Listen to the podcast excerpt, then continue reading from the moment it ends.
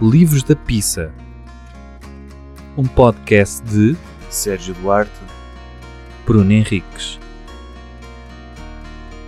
Um exercício de masoquismo. Foda-se. Vamos meter nesta merda outra vez, não é? pá, já tínhamos decidido que sim. Quantas vezes é que tu te arrependeste de ter dito que sim? Nenhuma. Eu arrependi-me. algumas. sério? Sim, porque. Porque sim. Porque entrar nesta merda Não, outra eu- vez. Eu, eh, a ler o livro, os livros, digo mal da minha vida. Pronto, ok. Mas percebo o, o objetivo final. É. Acho que é, pá, citando as pessoas do desenvolvimento pessoal, é um caminho. É um e o caminho. sofrimento e a vitória não se consegue sem sofrimento. E nós, e nós seguimos esse princípio de desenvolvimento pessoal que foi a partir do momento que assumimos publicamente que íamos fazer uma segunda temporada, não podíamos voltar atrás. Sim, e Portanto, estabeleceste um objetivo. Pois. E adiámos. Adiámos, sim. Porque já era para ter saído primeiro, mas estava Talvez. complicado. Pronto, pronto. Ok, bem-vindos à segunda temporada. Uma temporada que vai ser em parte igual à anterior, mas também com novidades. Vai haver novidades, sim. anunciaremos a seu tempo. Mas vamos já mergulhar nesta merda. Vamos! Porque isto- Segunda temporada de Livros da Pizza abre com Sérgio Duarte. Diz-me! Gustavo Santos tinha de ser. Havia de haver uma altura em que tínhamos de incluir este autor, barra celebridade, barra influencer, barra dançarino, barra ator, barra pessoa de programa de bricolagem. E, E cabrão com um ego gigante. No fundo, ele só quer aparecer. sim, ele, ele é má pessoa. E, e- é, é preciso dizer, é, é verdade. Uma pessoa vê entrevistas com ele, uma pessoa lê a obra dele, como foi o meu caso. Eu, eu sou o. o Tu és o herói deste programa? Sim. Qual é eu- que tu leste, Sérgio? Pronto, nós escolhemos o último livro, do Último Testamento, porque parece aquele mais delirante. Mas o Gustavo Santos, ele tem, já tem para aí 15 livros. Tem 4 volumes de Amat, tem... Sim, que são vários níveis, não é? São Aquilo não são volumes, níveis. são níveis de amor. E pela amostra deste livro que eu li, deve ser sempre a repetir a mesma coisa. Porque Oh. se ele está sempre a repetir dentro do mesmo livro, eu imagino que entre livros seja um papagaio. Sim. É, Eu tenho várias coisas, posso só dizer eh, coisas que eu sei de Gustavo Santos sem ser a carreira dele nos Malucos do Riso Júnior, ou no Barco do Amor Júnior, ou no Big Brother de celebridades, ou no Zegza, eh, ou como pessoa que apresenta o Querido Mudei a Casa. que eu diria que foi o melhor trabalho dele. O querido mudei a casa. Sim. Era aquele que eu suportava ver porque eu curtia Mas ver tu as vias mesmo transformações. isso?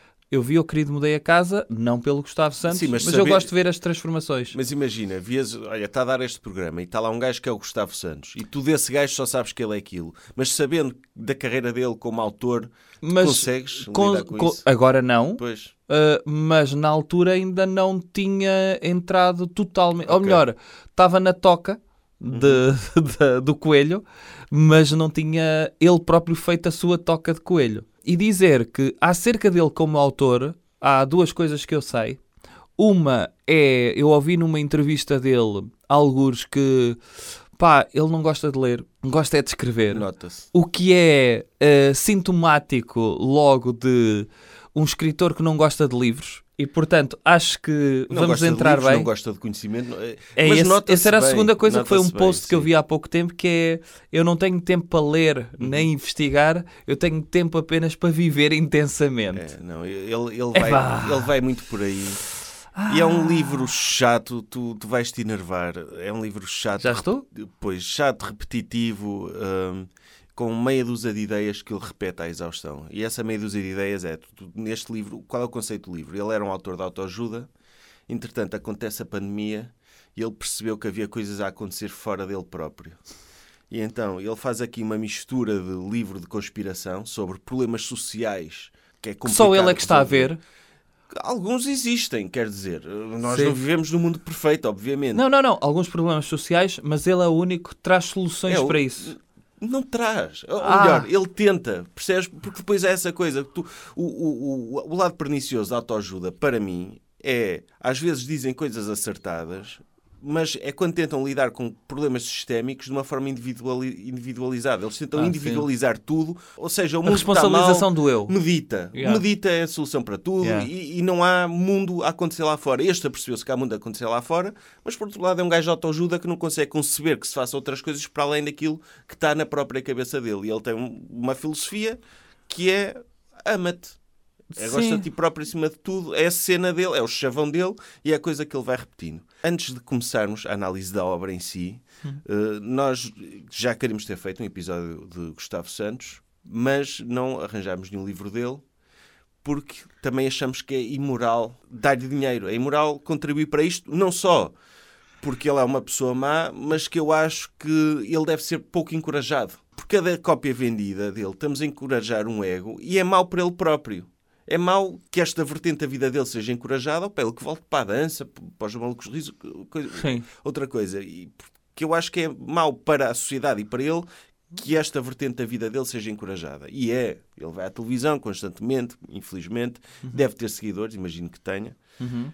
Mas tínhamos essa coisa, pá, não vamos comprar um livro de Gustavo Santos. E então eu tenho de dar crédito aqui a uma ouvinte do podcast, à Daniela, que eu encontrei em Coimbra, que nos deu uma ideia para contornar isto. Que foi ir comprar o livro de Gustavo Santos, ler, devolver. Uhum. E foi o que aconteceu neste caso. Ou seja, estejam descansados, nós Ok. recuperámos o dinheiro que gastámos neste livro porque pá, é errado. Então o livro chama-se, como já disse, O Último Testamento, É de que editora isso? Alma dos Livros. Ok. Conheces? Sim, É é uma chancela de alguma eu maneira. acho deve que ser. é. Deve ter aí no. Não, ou se calhar não. Pois, Se calhar não, não. parece que Não seja. parece não, mas Sim. pronto.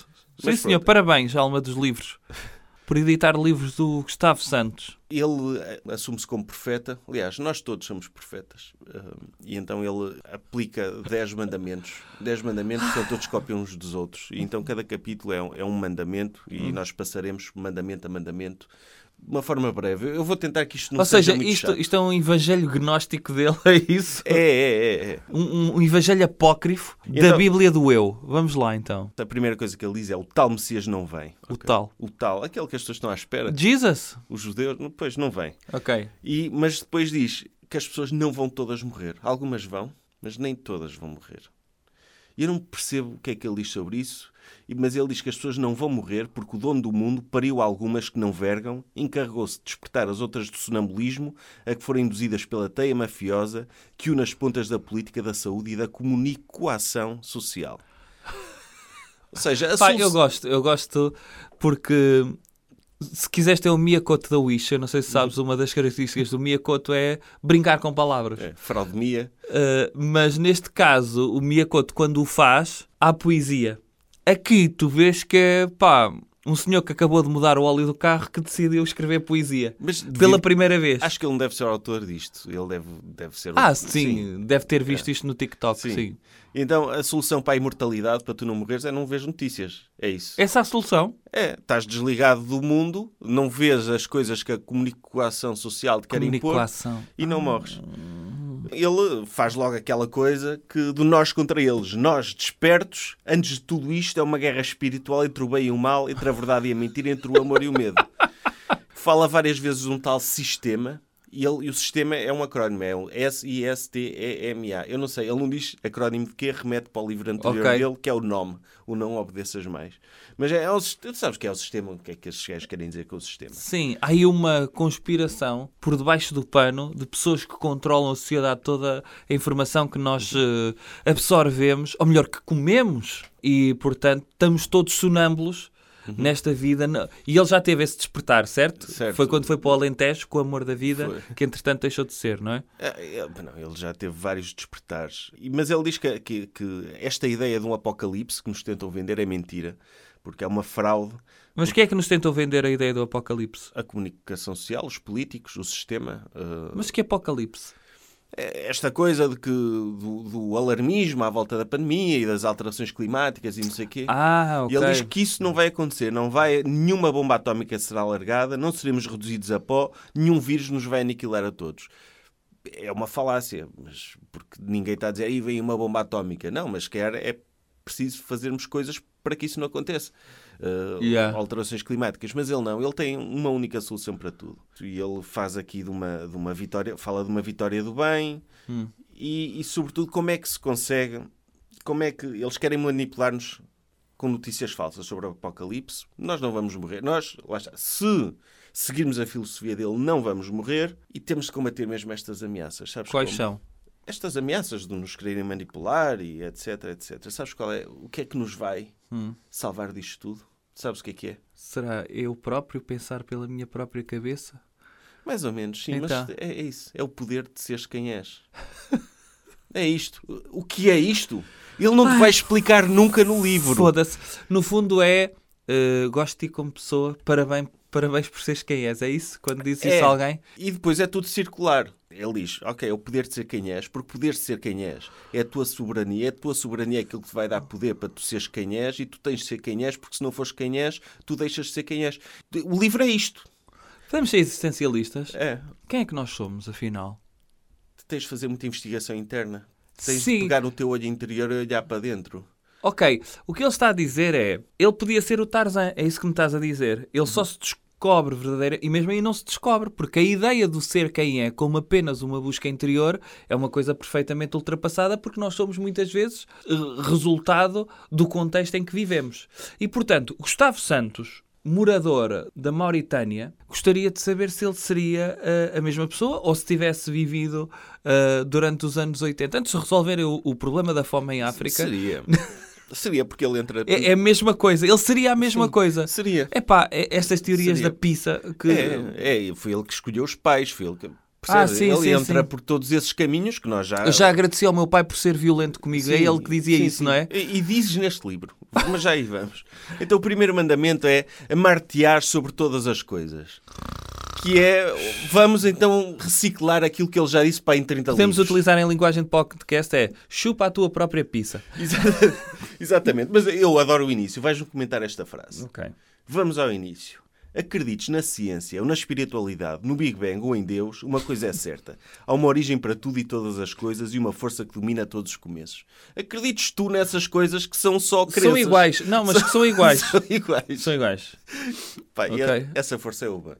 É o quê? Não sabes Qual é a a força? força que nos une a todos e que É o quê? Energia ao amor. é o, é o amor. Pronto, estamos no Great City dele. Ele aqui está está à vontade. Foda-se, gostava sobre- tanto que o Gustavo Santos tivesse ido para Israel mediar e dissesse: Oh Israel, oh Palestina, pá, vocês não sentem amor aqui no ar? Sinto esta energia a veicular por aqui. E Vamos essa- fazer os três aqui um- uma biodança. Essa é a proposta que ele tem para todos os problemas. Todos. É isso. Não, não é mais nada para além disso. Está resumido. Sérgio, vou escrever um livro que é pá, deem-se bem. Opa, é- mas o mal disto é que, é que eu acho que isto foi escrito em março. Ele deve ter escrito isto mesmo numa ponta à outra. Mas agora com o chat GPT, Ah, pois é. o gajo vai lançar um livro por mês sempre a dizer a mesma coisa. Então, é fácil. Pois. Foda-se. Ah, Ok. E então ele diz que o amor cruza desertos, conquista montanhas, atravessa oceanos e, e que a força, o amor é a força que domina os começos. Quando houve o Big Bang já havia amor lá pelo meio? Havia. Havia. Havia- Foi uma foda descomunal. Não, é E- uma- uma foda cósmica. Só pode. Porque é que até o aparecimento do Homo sapiens demorou um tempinho. Portanto, havia amor antes. O Sim. Triceratops eh, sentia amor, é isso? O problema dele, no fundo, é o medo. É as pessoas terem medo em si é um problema. E já vamos ao mandamento específico por isso. Mas a- ele fala de ceifam muitas vidas. É indesmentível. Sobretudo aquelas que se deixam levar pelo comodismo ou por não questionarem nada do que vem ou lhes é pedido. Ou seja, só morrem pessoas comodistas neste mundo. Aqueles que acreditam no, no que o Gustavo Santos diz, não morrem. Uhum. Opa, Os rebeldes. Eu não sei, eu acho que o Martin Luther King gostaria de ter uma conversa com o Gustavo Santos, porque eu acho que ele tentou ser quem foi e foi morto. Não conseguiu ser quem ele era. Não, Não. foi totalmente livre. Não. É claro que isso pode ser do sistema, não é? Foi o sistema que o Foi aniquilou. o sistema da ideologia de género. Foi a comunicação. Ele diz que eu sou um dos incorruptíveis. Ele, Óbvio. Ele, ele é, ele é especial, não é? Ele é um livre pensador. Ou melhor, é livre. Pensador. Pronto. E agora, a humildade. O que terei eu de especial para não ser levado pela maré cheia de mentiras, nem me deixar seduzir pelo conforto, da invisibilidade e da obediência? Eu acho que é uma pergunta retórica. E acho que o livro devia parar aí. Que eu, ou se ele quisesse, ou se ele parasse e perguntasse a pessoas, eu não estou a dizer a pessoas que o seguem, dizer a pessoas que não o seguem, eu diria: Gustavo, tu não és especial. E por favor, cala-te. Pois, mas isso, isso é, o, é o ego a falar. Ele tem instruções específicas para, Pa- para, pa- rejeitar para a opinião de pessoas como tu. percebes? Claro, eu sei que sim. Ele está imune a isso. Eu sei que sim. Ele, ele tomou a vacina. Ele é um gajo muito ressabiado que está imune. É um ressabiado por todas as opiniões negativas. Mas está imune a essas opiniões negativas. Sim, claramente. Não, a acidez nota-se no texto e é fixe que está a entrar alguma coisa nele. Essa Ok. é a parte fixe do livro. Como é que ele faz isto? É amor. Sente amor pelo próprio, amor próprio e ele, eu amo sobre todas as coisas. E repara aqui, ele dá muitos créditos ao longo do livro a Jesus. Ah, é? É, Jesus, ele Mas o Messias que não vem, é isso? Ele começa o livro Não. a dizer que o Messias não chegou. não vem. Ah. Mas já chegou. Foi Jesus. Ah, ok. Ele diz que Jesus é um tipo espetacular. Há muitas mentiras sobre ele. É contra Ah, a ele sabe as verdades? Sim, sabe. É contra a religião organizada. Mas eu, eu quero citar Jesus, uma frase muito conhecida dele, que, Que é qual? ama outro como a ti mesmo, não é? É. Não é amo-me acima de todas as coisas. É, Isso, sim. isso é, é, é deplorável de pensares isto, não é? Opá, Gustavo Santos, pré-teorias do individualismo seria maravilhoso. Ele todo à toa. Começa, ele está sempre a falar sobre a vacina. Eu, eu não quero ser muito repetitivo. Eu, Até Pois, porque a pandemia já não existe, sabes disso, Sérgio? Já deixou de se falar, só estes gajos é que continuam a falar da pandemia, não é? É. Uh, Acabou isso. Acabou. Não, e, e é giro ver que quem tombou para esse lado das pessoas que viram a verdade, eu vou citar alguns, pode ser Gustavo Santos, Joana Amaral Dias, eh, aqueles senhores da. hum, como é que se chama aquele ADN, o partido Sim. ADN, que tem outdoors maravilhosos de querem nos injetar veneno. Eh, ainda tem outdoors disso em 2024 e, portanto, pá, estamos a falar de, de muitas vezes. eu- Eu digo isto às pessoas. Pá, se determinada pessoa pensar isto, tu queres fazer parte desse grupo, eh, e acho que é uma pergunta válida Que que é. da parte do grupo dos rebeldes, queres ser carneiro, tu? Quero, quero ser carneiro. Se, eu se isto for o caso, quero ser carneiro. Está bem, mas sim, acabou. Mas a verdade é que o sarampo que estava erradicado está a níveis. está a aumentar em Portugal. Porque, por causa deste tipo de por causa dos rebeldes. É, dos rebeldes, sim. Sim, exatamente. Ele diz todas as pessoas têm vontades, mesmo as mais distantes de si mesmas, as mais forçadas a cumprir horários, deveres e responsabilidades, e até aquelas que completaram com sucesso a formação maciça e obediência, gentilmente oferecida pelo sistema, a troco de uma picada ou de várias, acreditando que estavam a salvar as suas vidas e as dos outros, sem nunca questionarem o que estava a ser administrado ou quais os interesses ocultos de uma obrigação ímpar capaz de devastar a própria democracia. Pessoas que cumprem horários, sabes? Sim, Essa- sim, sim. Não, que- e pessoas que disseram, vai apanhar uma vacina, que é o que ele está a dizer, não é? E as pessoas cumpriram escrupu- escrupulosamente. Epá, incrível. Eu aconselhava, eu não sei se o Gustavo Santos sabe, mas há muitas pessoas que inspiram oxigênio e expiram dióxido de carbono. Quase todas. Essa carneirada toda faz isso. E o que eu acho é que o Gustavo Santos, se descobrisse esta coisa, pá, ele tem de ser rebelde nisto também, que é parar de inspirar oxigênio. Sim, sim, Só sim. para ele mostrar às pessoas que eu Ele não, não sigo a carneirada. Ele, ele encontrou-se ele próprio, ele, É. tem, ele tem esse poder. Ahm, e então ele está sempre a falar: requer que sejas dono do teu território, tens de gostar de ti. Tens... É, é o circular, não diz nada, não diz Aham. absolutamente nada. E é chato. É, é- é, sobretudo, é, é chato.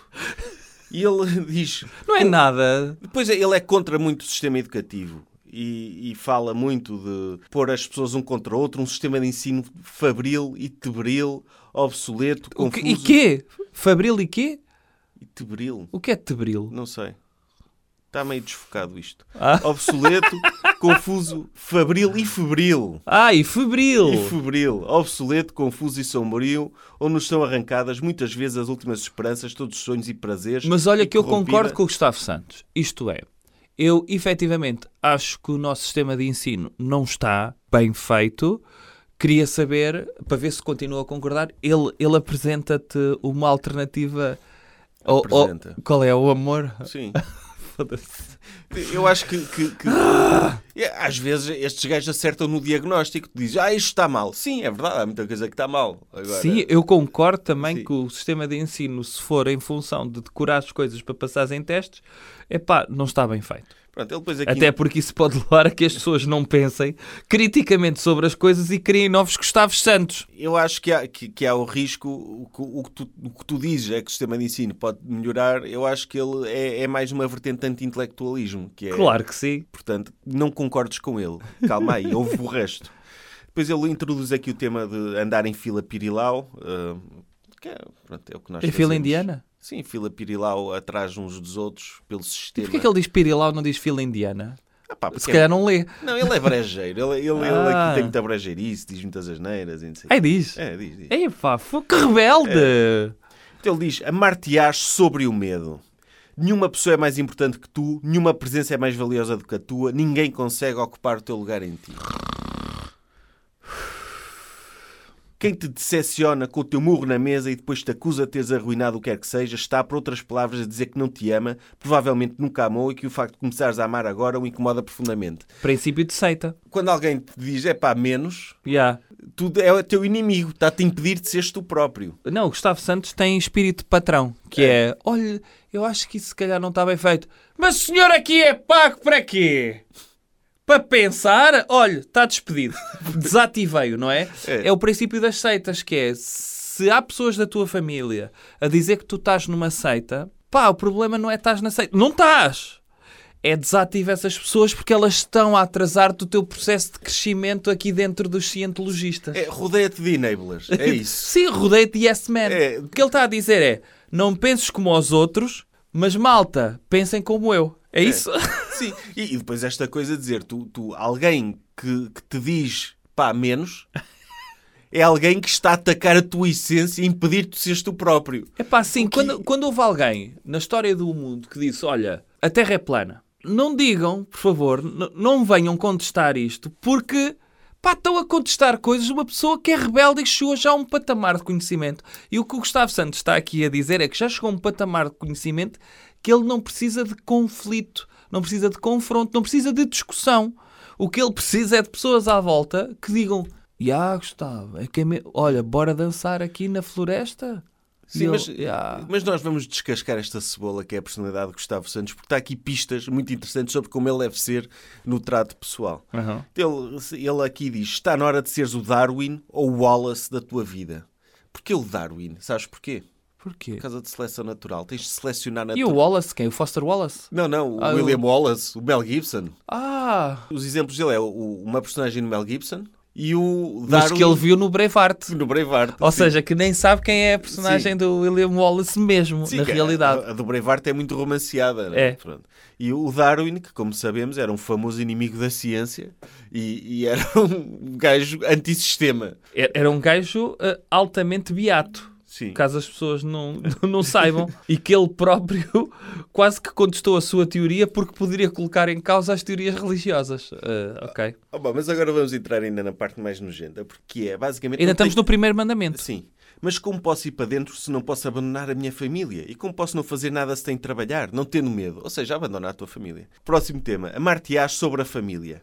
Ah pá, para mim, a definição de família é tu teres um grupo de pessoas tu amas tanto acima de ti. Tu dás a vida por essas pessoas. Claro. É a minha definição O, e acho o Gustavo que Santos não tem filhos? tem. Tem, não tem? Tem. E então ele diz que, que a família, tens, tem, tu tens de pôr acima da família. Aham. E então, se a família te der esse tempo, já falaste com eles, diz-lhes isso. Podes ter uma surpresa e eles aceitarem isso, Uhum. ok? Mas também podes não ter. E nesse caso, põe-te no caralho e abandona-os. É a conclusão Opa, no dele. fundo é, aceita a tua família se eles estiverem do teu lado. Manda-os foder. se eles disserem, oh Gustavo, epá, cala-te. Na maioria das vezes, Deixa a diz ele- malta jantar, em paz, Gustavo. na maioria das vezes, diz ele, o medo torna-os incapazes de percepcionar o teu direito à liberdade. Epá, então, então é assim, olha, família, vão todos para o caralho que eu tenho direito à minha liberdade. Mas pai, eu não tenho comida. Pois, mas eu sou livre de querer, ir- querer ir para um retiro, respeito à minha liberdade. Mas isso está no livro? Não, estou ah, a dizer. ok. Não, ma- mas é a conclusão, que é, epá, ele diz mesmo aqui, se não tenho suporte em casa da família, devo dizer-te, porventura, terá chegado o sinal que te faltava para teres a certeza de que esse ciclo chegou ao fim. Esse Ok. ciclo. Sim, ok.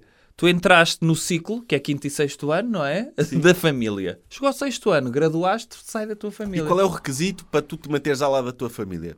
É eles serem enablers e nunca questionarem aquilo que te apetece fazer. Se quiseres largar o trabalho, se quiser, tudo. Eles Sim. têm de aceitar. Então ele ele diz: jamais deixes de ser quem és porque os outros não toleram que os sejas. E eu digo: Gustavo, se tu és isto, se calhar deixa de ser quem és. Epá, sim, Gustavo, é mesmo isso. Porque isto não é nada.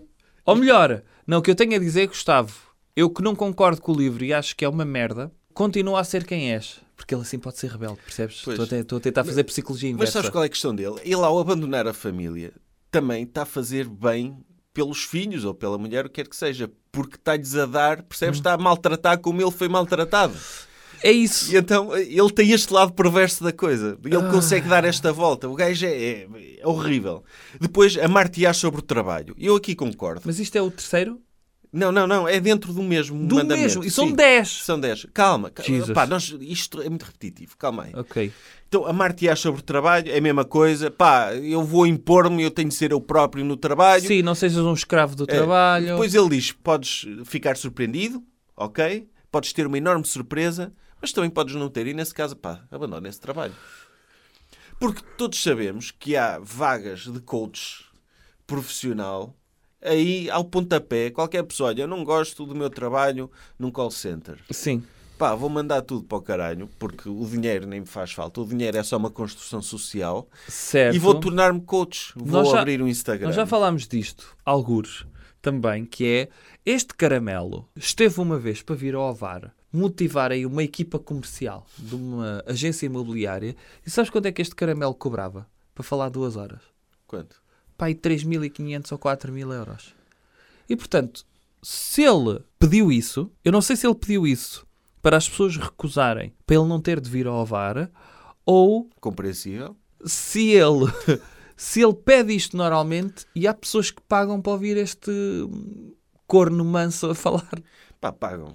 Pagam. Ele- o dinheiro tem de vir de algum lado. Agora, esta questão, esta visão no trabalho, é que pode ser um tiro nos pés, porque Hum. ele pode estar a, a ser enabler de outros como ele. E o mercado de coach é limitado, não é uma coisa exponencial. É tipo esquema pirâmide. Pá, tens eu- um e depois tens vários, depois os da base não vão ganhar nada.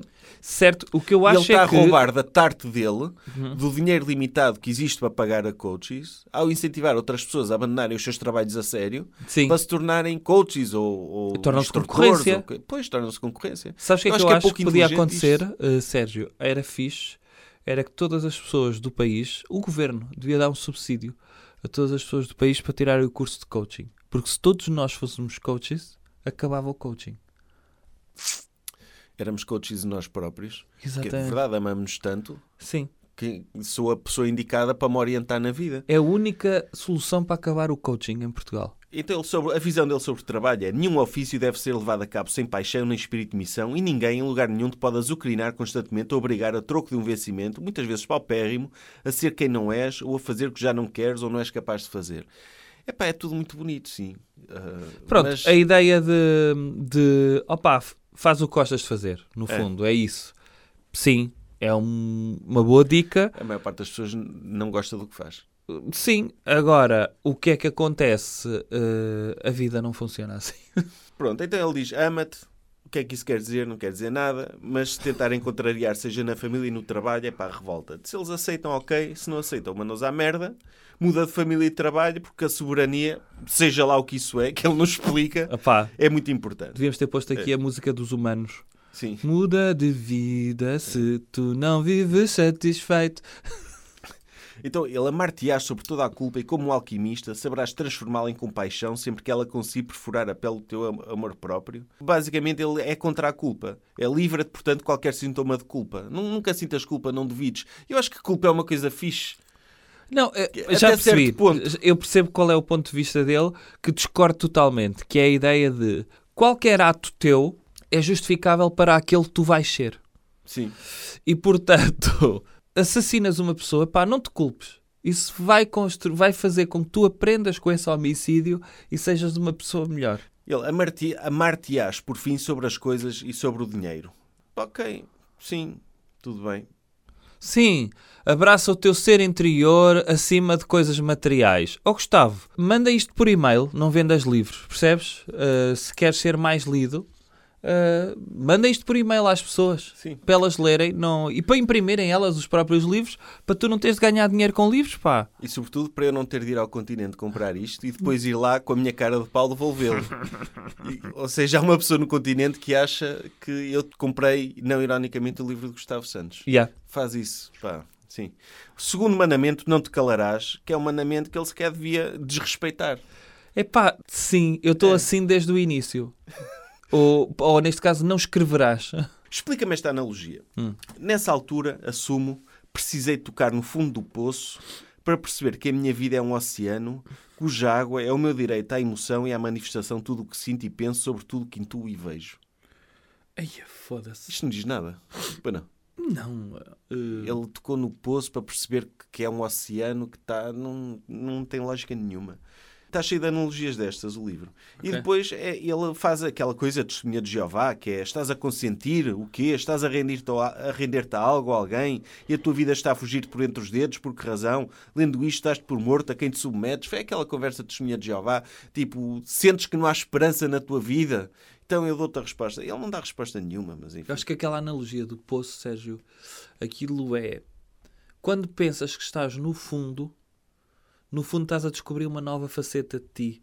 E a vez de tu achares que és um lago, tu és um oceano que podes percorrer, ir Aquele para vários sítios. oceano. É, e que tens liberdade para te encontrares em várias, em várias facetas. Acho que é isso que ele quer É. dizer. Ok. Mas de uma forma. Chata. Yeah. Pois não te calarás perante o medo, mas o medo, o medo, por maior que possa parecer, é menor do que imaginas. É pá, o medo é, um, é sobre- essencial para a sobrevivência. Pá, eu gostava que o Gustavo Santos, por exemplo, tipo aqueles filmes de terror, em que entra um criminoso em casa. Isso dá medo, Sim. certo? Eu gostava que Gustavo Santos, quando alguém entrasse em casa e ele esteja com medo, para que ele não se cale durante esse medo, que diga: Ei, criminoso, estou escondido debaixo da cama, ok? Para ele não se calar durante o medo. Estou a dar soluções Sim. e estou a ir ao encontro do quão rebelde ele é. Criminoso, estou debaixo da cama. Estou escondido. Não, ele, ele tem várias, uma filosofia interessante sobre o medo, nomeadamente urinária, mas depois mais à frente falamos. Depois ele diz: Não te calarás perante a injustiça. Eu aqui concordo, em termos gerais. Acho que é importante uma pessoa dar voz a quem é inju- injustiçado. Agora, a forma como ele faz é ser um chato da pizza. que é, diz ele, usa os meios que tens à tua disposição. Destaca-te na tua esfera pessoal, familiares, amigos e colegas e, sem qualquer intenção de desdoutrinar, assume o que sentes e sabes. Fala da injustiça que vês no mundo e como por trás dela existem políticas manipuladoras e opressivas vindas de todo lado. Mas atenção, o teu objetivo não pode ser mudá-los. É apenas mostrar-lhes o que existe, algo para lá daquilo em que acreditam, sem questionar, e que é movido única e exclusivamente pelo dinheiro, pelo poder que ele atrai, jamais lhes poderá querer bem. Queiram pedras sobre ti, não faz mal. A verdade protege sempre os audazes. Apresenta os factos com palavras tuas, baseadas no conhecimento que tens, ou de outros como tu, mas com saber fazer específico em determinada área. Mas também podes fazê-lo através de desenhos ou demonstração de gráficos, partilhando ideias, visões tuas de como era a vida há cerca de 3 anos, como está e como acreditas que será se nada for feito. Até uma coreografia contextualizada na realidade pode ajudar-te a elevar a vibração dessas pessoas. Já viste o que é que é tu teres um gajo no teu familiar? Epá, eu não te quero convencer, mas vou fazer desenhos. Olha, até vou fazer uma coreografia, vou Sim. ser o gajo do Zeza, vou fazer aqui uma dancinha para te explicar que há três anos estávamos muito bem e que depois veio a fraudemia, estamos todos mal e pá, percebes? Mas eu não te quero convencer, eu não te quero convencer porque eu não quero convencer, mas vê a minha verdade. E eu, a minha verdade, como é que eu consigo a minha verdade? Eu procurei conhecimento junto de cientistas, de especialistas, não, não, pessoas que pensam como eu, deram-me esse conhecimento e está aqui. Agora faz o que quiseres com isto. E Ele, ele quer que tu sejas um chato. Epá, pois é, não vou mudar a cabeça das pessoas, mas não deixes de dizer aquilo que sentes. Agora, Gustavo, pá, nessa cena do coaching costuma-se dizer que, pá, para querer ser ouvido, tens de saber ouvir. Sim. E, portanto, ouvir eh, poderia ser também, olha, Gustavo, o que aconteceu foi o seguinte, e tu achas que és rebelde, pá, mas há muita gente que se considera rebelde e, de repente, esses rebeldes parecem um rebanho. Que têm todas a mesma linguagem, seguem todas o mesmo padrão. E curiosamente têm várias características que é, como nunca se destacaram intelectualmente em nenhuma área e a única coisa que produziram foi apenas o ego e a sua ânsia de estar sempre presentes em todos os sítios e de, de serem relevantes, acabam por ter opiniões muitas vezes não fundamentadas, mas ditas com uma audácia, com uma confiança que parece que são verdade ao ponto delas próprias acreditarem naquilo que estão a dizer. Um caso típico disso, que por acaso pode ser considerado um narcisista, Donald Trump. Ah, mas ele, ele claramente gosta do Trump. Portanto, aliás, eu, infelizmente, para mim, Uh, eu estou bem por dentro deste mundo das conspirações. E Aham. tu também estás. Mais Uh, ou menos, eu sim. mais ou menos. Mas eu interessa-me e Tu sequer sei demasiado sobre isto. E há Sim. aqui montes de pistas de que o gajo está claramente todo red pilado de QAnon. Diz Até lá, termos. diz lá o que é red pilado. Uh, red pill é aquela analogia metáfora do Matrix, em sim. que ele tem de dar um, um comprimido vermelho, ele tem de escolher entre tomar o comprimido vermelho e saber a verdade, ou o comprimido azul e mantém-se na Matrix e, e Sim, vai à sim. vida dele. E é uma metáfora que as realizadoras do filme uh, trans, mulheres transgênero, Uhum. ironicamente, criaram e que é utilizada por todos estes tipos, quer os da autoajuda, quer os do QAnon, quer os das conspirações, para dizer, eles estão a dizer, eles assumem-se como as pessoas que estão a dar o compri- comprimido vermelho. Yeah. E, e tomar o comprimido vermelho é, estão a radicalizar pessoas. E Sim, ele, sim. E ele claramente usa estes termos. Pá, um homem Então- simples É, que andava a mudar pladur, percebes? Sim. A mostrar às pessoas, olha aqui o seu novo pladur no teto. E agora dizer, é pá, saiam para a selva.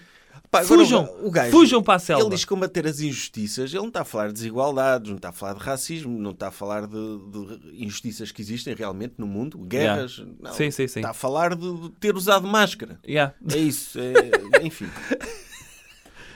Depois a ideia de não te calarás perante o ego. O ego, que é aquela coisa que nós já vimos no episódio da Inês Gaia, Hum. o ego é aquela, aquela tua voz que te diz: é pá, se calhar menos, se calhar estás a ser estúpido. E então eles treinam-se para, para calar a tua noção, Sim. a tua noção interior. Nota-se. E, e eu, E nota-se, Sim. houve. Parabéns ao Sim, Gustavo. conseguiu. Conseguiu, caramba. Ma- Mas a cena é que o ego é verdade. Eu acho que às vezes o ego torna-te má pessoa, torna-te invejoso, torna-te. Yeah. E é importante tu teres controle sobre isso. Agora, Tens alguma coisa para me dizer? agora, o que eles querem dizer com o ego, eh, ou uma pessoa valorizar-se demasiado a si própria, agora o que eles querem dizer com o ego é mesmo esta voz interior, é mesmo Yeah. aquela voz que questiona e ele escala isso. Eh, Porque o ego está a mentir-te e a fazer-te acreditar nos múltiplos disfarces da manipulação através do medo. E como ele é fruto de inseguranças conscientes e inconscientes, levar-nos-á sempre aos medos que as causas. Opa, inseguranças não é mau.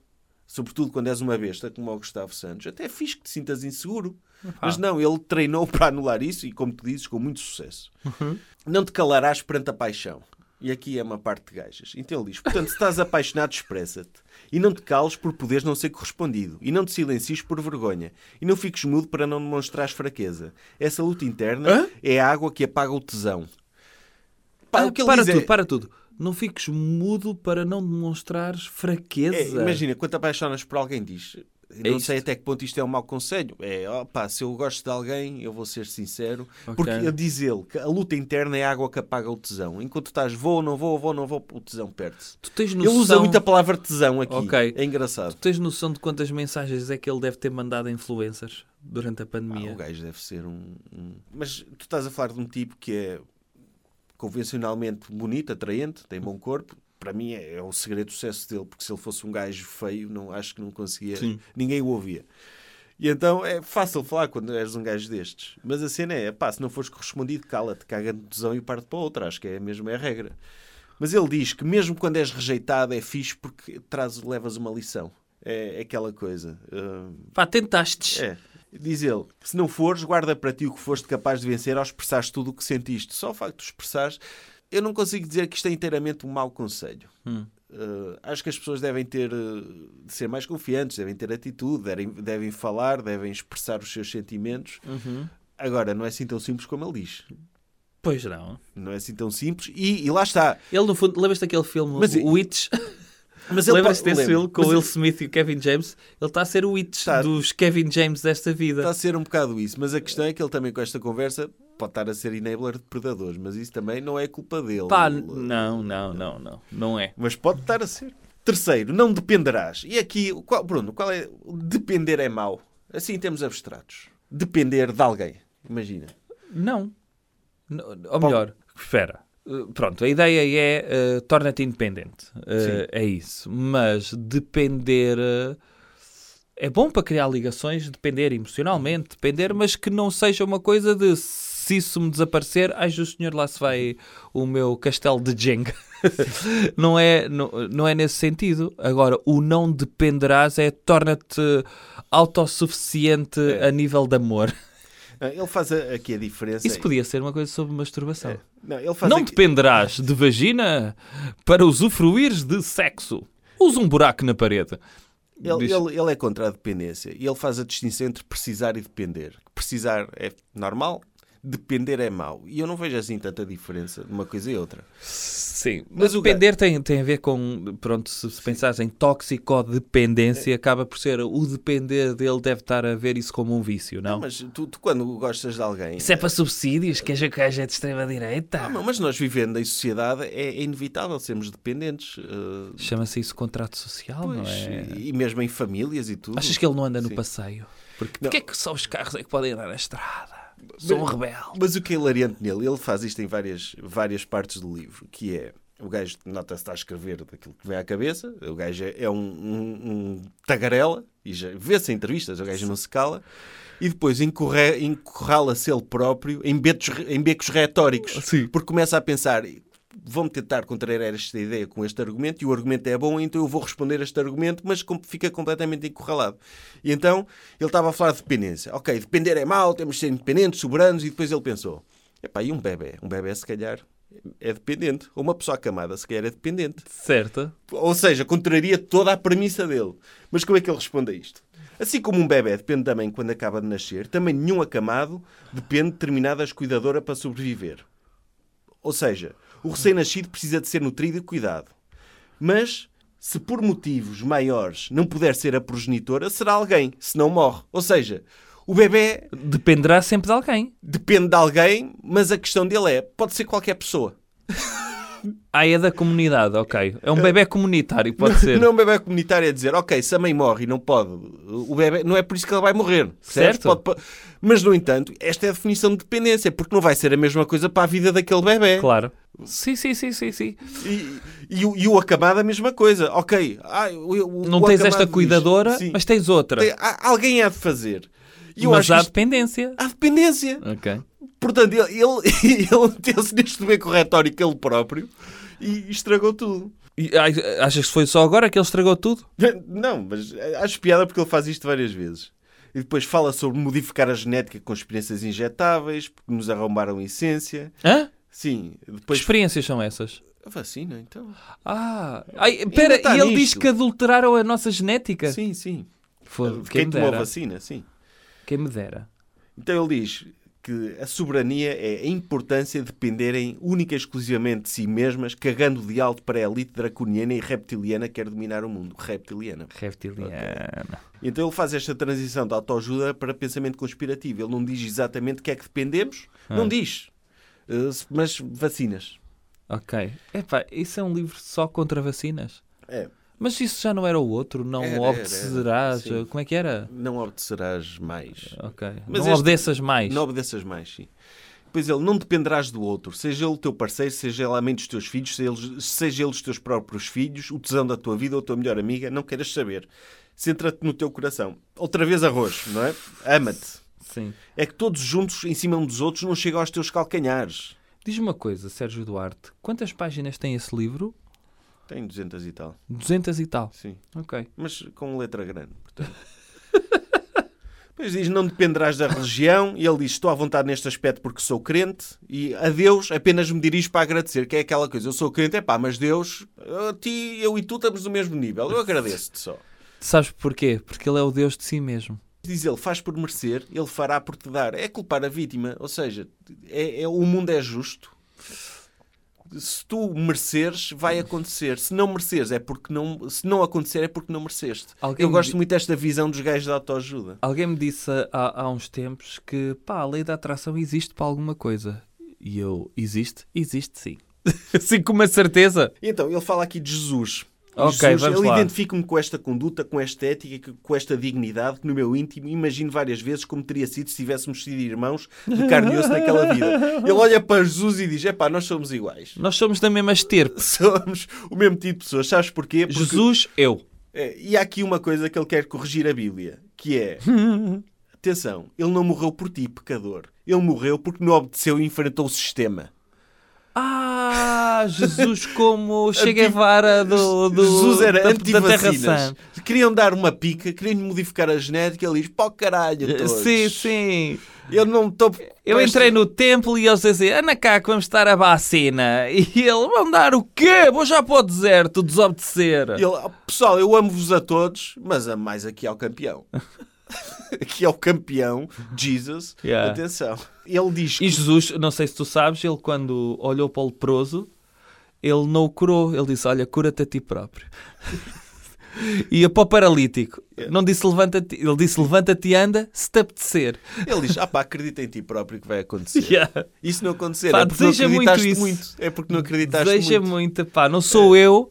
Quem sou eu, Jesus, o Messias, para resolver os teus problemas? Resolve tu os teus problemas, vais ver que vais agradecer mais. Já não consigo andar, é pá, amanha-te. Pá, e o Gustavo Santos só pensa: Eu gostava de ter estado lá para ver esta merda. Gostava, man, Gostava. o meu bro, o, o Jesus, o meu, o meu mano, E, e se calhar eu provavelmente até conseguia ser mais famoso que Jesus. Se calhar é isso que o revolta. na boa. Eu gostava de ver Jesus a dançar. Para ver se dançava tão bem, se conseguia integrar tão bem nos Exa como o Gustavo Santos. E por- Gostava de ver Jesus a apresentar o, o, o coisa, o querido Mudei a Casa. Porque, porque Jesus falhou, porque foi crucificado. Ah, pois. Ele e porque é que falhou. ele foi crucificado? Porque desobedeceu. Não, não. Não, não foi. Sabes Então. porquê? Então. Isso é uma tanga que nos remeteu durante séculos para a obediência. Olá, então. Ele diz isso. A narrativa que te contaram e que garante que ele deu a vida por nós naquela cruz foi criada para nos sentirmos sempre em falta, permanentemente arrependidos e culpados por os nossos erros e vontades não honrarem o seu sofrimento e trágico fim. Mais uma tanga que nos remeteu durante séculos para a obediência. Estás Nós- a ver aquilo que te disseram? Pá, mentira. Pá, Jesus, ele não nos queria fazer sentir culpados. Não. Ele, pá, era para nos enaltecer. Era, Ok. Ele estava na cruz e já vai dizer, pessoal, está-se bem aqui. pá, eu morri, eu morri, mas é por questões, por questões de... É questões, É pá. icónico. Na altura É. não havia Instagram. Não há cá alegoria. Eu morri porque eu quis. Sim. Fui eu que escolhi espetarem-me cavilhas nas mãos, estás a ver? Pois, não dependerás da política, ok? Não, não é uma Ok. decisão tua. Mas, Certo? enfim. Sim, não dependas. E então ele diz: a liberdade de expressão foi assassinada, os audazes querem expressar-se, mas roubaram-nos do palco, ficaram sem microfone e os gritos não duram para sempre. Olha, olha lá, tu, olha aqui esta ideia. Tu achas que se o gajo ler aquele A Vida nos Bosques do Torro que o Unabomber leu, achas que ele se pode tornar tipo também bombista? Não, é muito preguiçoso para isso. É? Mas ele fantasia com isso. Pois. E anda muito pela natureza. Pois anda. Mas, mas ele diz isto, a liberdade de expressão. Estamos a falar de uma pessoa que está sempre em programas da manhã. Sim, e que opá, tem um livro publicado. Sim, estamos que- sempre a limitar. Eu adoro É. isso, porque isso existe no humor também, como tu sabes. É pá, estão-me a cancelar! Espetáculo cheio. Espetáculo cheio. Ah, pá, não, já não me quer ouvir. Eu estou a ser perseguido. Olha, tipo André Ventura, estou a ser perseguido. Pá, Ah, mas aqui entra Todas em- as televisões. Em terreno. André Ventura. Ele diz aqui: nunca votei, nunca lhes dei esse poder, nunca tirei de mim para lhes dar. Mais nada. Parabéns. Parabéns, Parabéns. Gustavo. Sim, opa, Parabéns, que. Gustavo. Que rebelde. Ainda Sim. bem. Então ele diz que são todos corruptos no poder Como e é falta óbvio. aquele ou aquela que é incorruptível. Falta esse que é ele. Ele. Ele, não é? Tu- olha, eu adorava ver numa campanha eleitoral o partido GS, meu. Epá, já há tantos.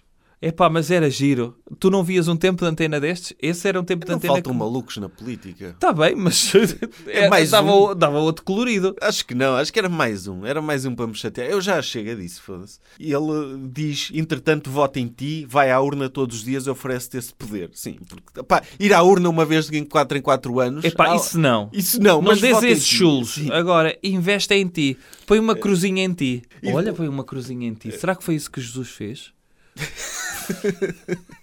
Foi. É, foi Jesus também era dele, contra sim. votar e disse: Não, a cruz põe em mim. E pumba. E pôs. Eu acho que esta tu vais gostar, que é não dependerás da medicina. E eu digo, pá, morre então.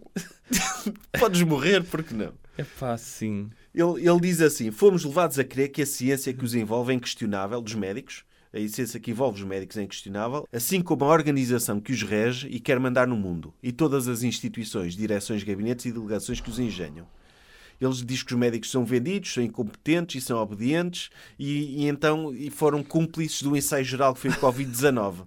Eh, pá, um, um ensaio geral vindo do ano 2020. Percebes? E então ele diz assim: em ti existe um sistema imunitário que te protege se o protegeres. E fora de ti mora um conjunto de escolhas que podes fazer para te equilibrar e curar, entre as quais a natureza, todas aquelas pessoas que te rodeiam e são incondicionais, assim como tudo aquilo que te apaixona. Dependes de ti para ir cada vez menos vezes ao médico. Sérgio Duarte, tenho uma coisa a confessar, que é, hum, eu dou por mim a tentar, eh, a tentar ser melhor pessoa. E o ser melhor pessoa é tentar olhar o mundo à minha volta e as pessoas e as suas opções de vida, pá, e tentar compreender o porquê disto, eh, sem fazer, eh, sem, sem fazer um julgamento imediato. No entanto, quando fazemos isto, os livros da pizza, eu dou por mim muitas vezes a ver morrer a minha empatia. Uh, ela mesmo, tipo, a sair como. Ou, ou seja, aquela malta das energias, a única energia que sai dentro de mim é a energia empática. E eu dou por mim a desejar que aconteçam coisas a estas pessoas que as façam duvidar isto. Eu vou-te dizer o que é que eu escrevi aqui, então. Então, Que é mau karma o que eu escrevi, mas Ok. saiu. Eu Ok. disse, espero que ele tenha um cancro. ai, opa. Ah, mas E neste acrescentei- contexto, e neste Sim, contexto sim, ainda. Sim, Ok. mas acrescentei. Não que morra, não daqueles graves, mas uma doença em que ele não dependa dele, em que tenha mesmo de ir ao médico para o médico salvar. Mas sabes o que é que isso vai fazer, não sabes? Opá, eu trouxe isto para o universo, vai-me fo- me foder eu, é isso? Não, é? não, não, não. O que vai fazer. Se isso acontecesse, pá, eu espero que não. Pronto, espero que não. Uh, sabes o que é que aconteceria neste caso? Ele ia criar uma conspiração sobre conspiração que é apanharam. Ah, pois. Eles, o sistema apanhou-me. E se, e se, Eu devia estar a ia dizer, eu dormir. venci. Eu tive aí um dia à noite que eu estava a sonhar com uma agulha e de repente se calhar entraram minha, no meu monte alentejano, não é? Que ele vivia Pois. lá para esses lados. Pá, eu acho que foi a Organização Mundial da Saúde que me veio espetar o veneno. O veneno do... O veneno da lepra. Tenho lepra. Eles aparecerem... Pá, apanhei lepra. Não há como ganhar com estes gajos, de facto. Não, não há, não há. Iam sempre ter uma justificação para fui apanhado. Ou, ou então, digo-te já, de uma forma muito maquiavélica, se isso acontecesse, só se este gajo deixasse de ter trabalho mesmo. Ou seja, se se tornasse irrelevante, Sim, que já é como um deveria ser, como deveria ser, eu acho que ele ia tentar um ato de redenção, aquela pá, já estive do outro lado, etc. Não, não, nunca- etc. isso nunca Achas que isso nunca aconteceria? Nunca, nunca, nunca. Eu acho que por questões, porque eu acho que este gajo é maquiavélico. Achas? Acho que este gajo é Eu maquiavélico. acho que é alucinado. Achas que é só alucinado? Não acho que seja só alucinado, acho que tem noção do engagement que isto dá, Claro. eh, tem esse instinto para ser popular na- eh, em termos de redes sociais e, e tudo isso, mas acho que há aqui muita, muita chalupice. Opa, chalupiça. Livro da chalupiça. É o livro da chalupiça, este. Yeah. Então, não dependerás da educação. E ele, é fundamental que tenhamos a capacidade de nos reeducar através do que sentimos. Pá, não. Opá, não. Não. Dar prioridade ao coração e à pele em detrimento do absolutismo manipulador da razão é o caminho a trilhar para essa autodescoberta que nos tornará, tornará livres outra vez. Não obrigatoriamente Não. também. Não, não, não, não, não. Lê livros e Yeah. informa-te e- Yeah. e, e procura conhecimento. sim. Não, opá, todo o conhecimento que tu tens é aquele que sentes que tens. que é uma teoria. Pá, eu sinto isto. É, é tipo as pessoas. Pá, eu sinto, porque tenho um medo interior, que havendo mais imigrantes em Portugal, há mais criminalidade. Eu sinto isso. E, portanto, sinto isso.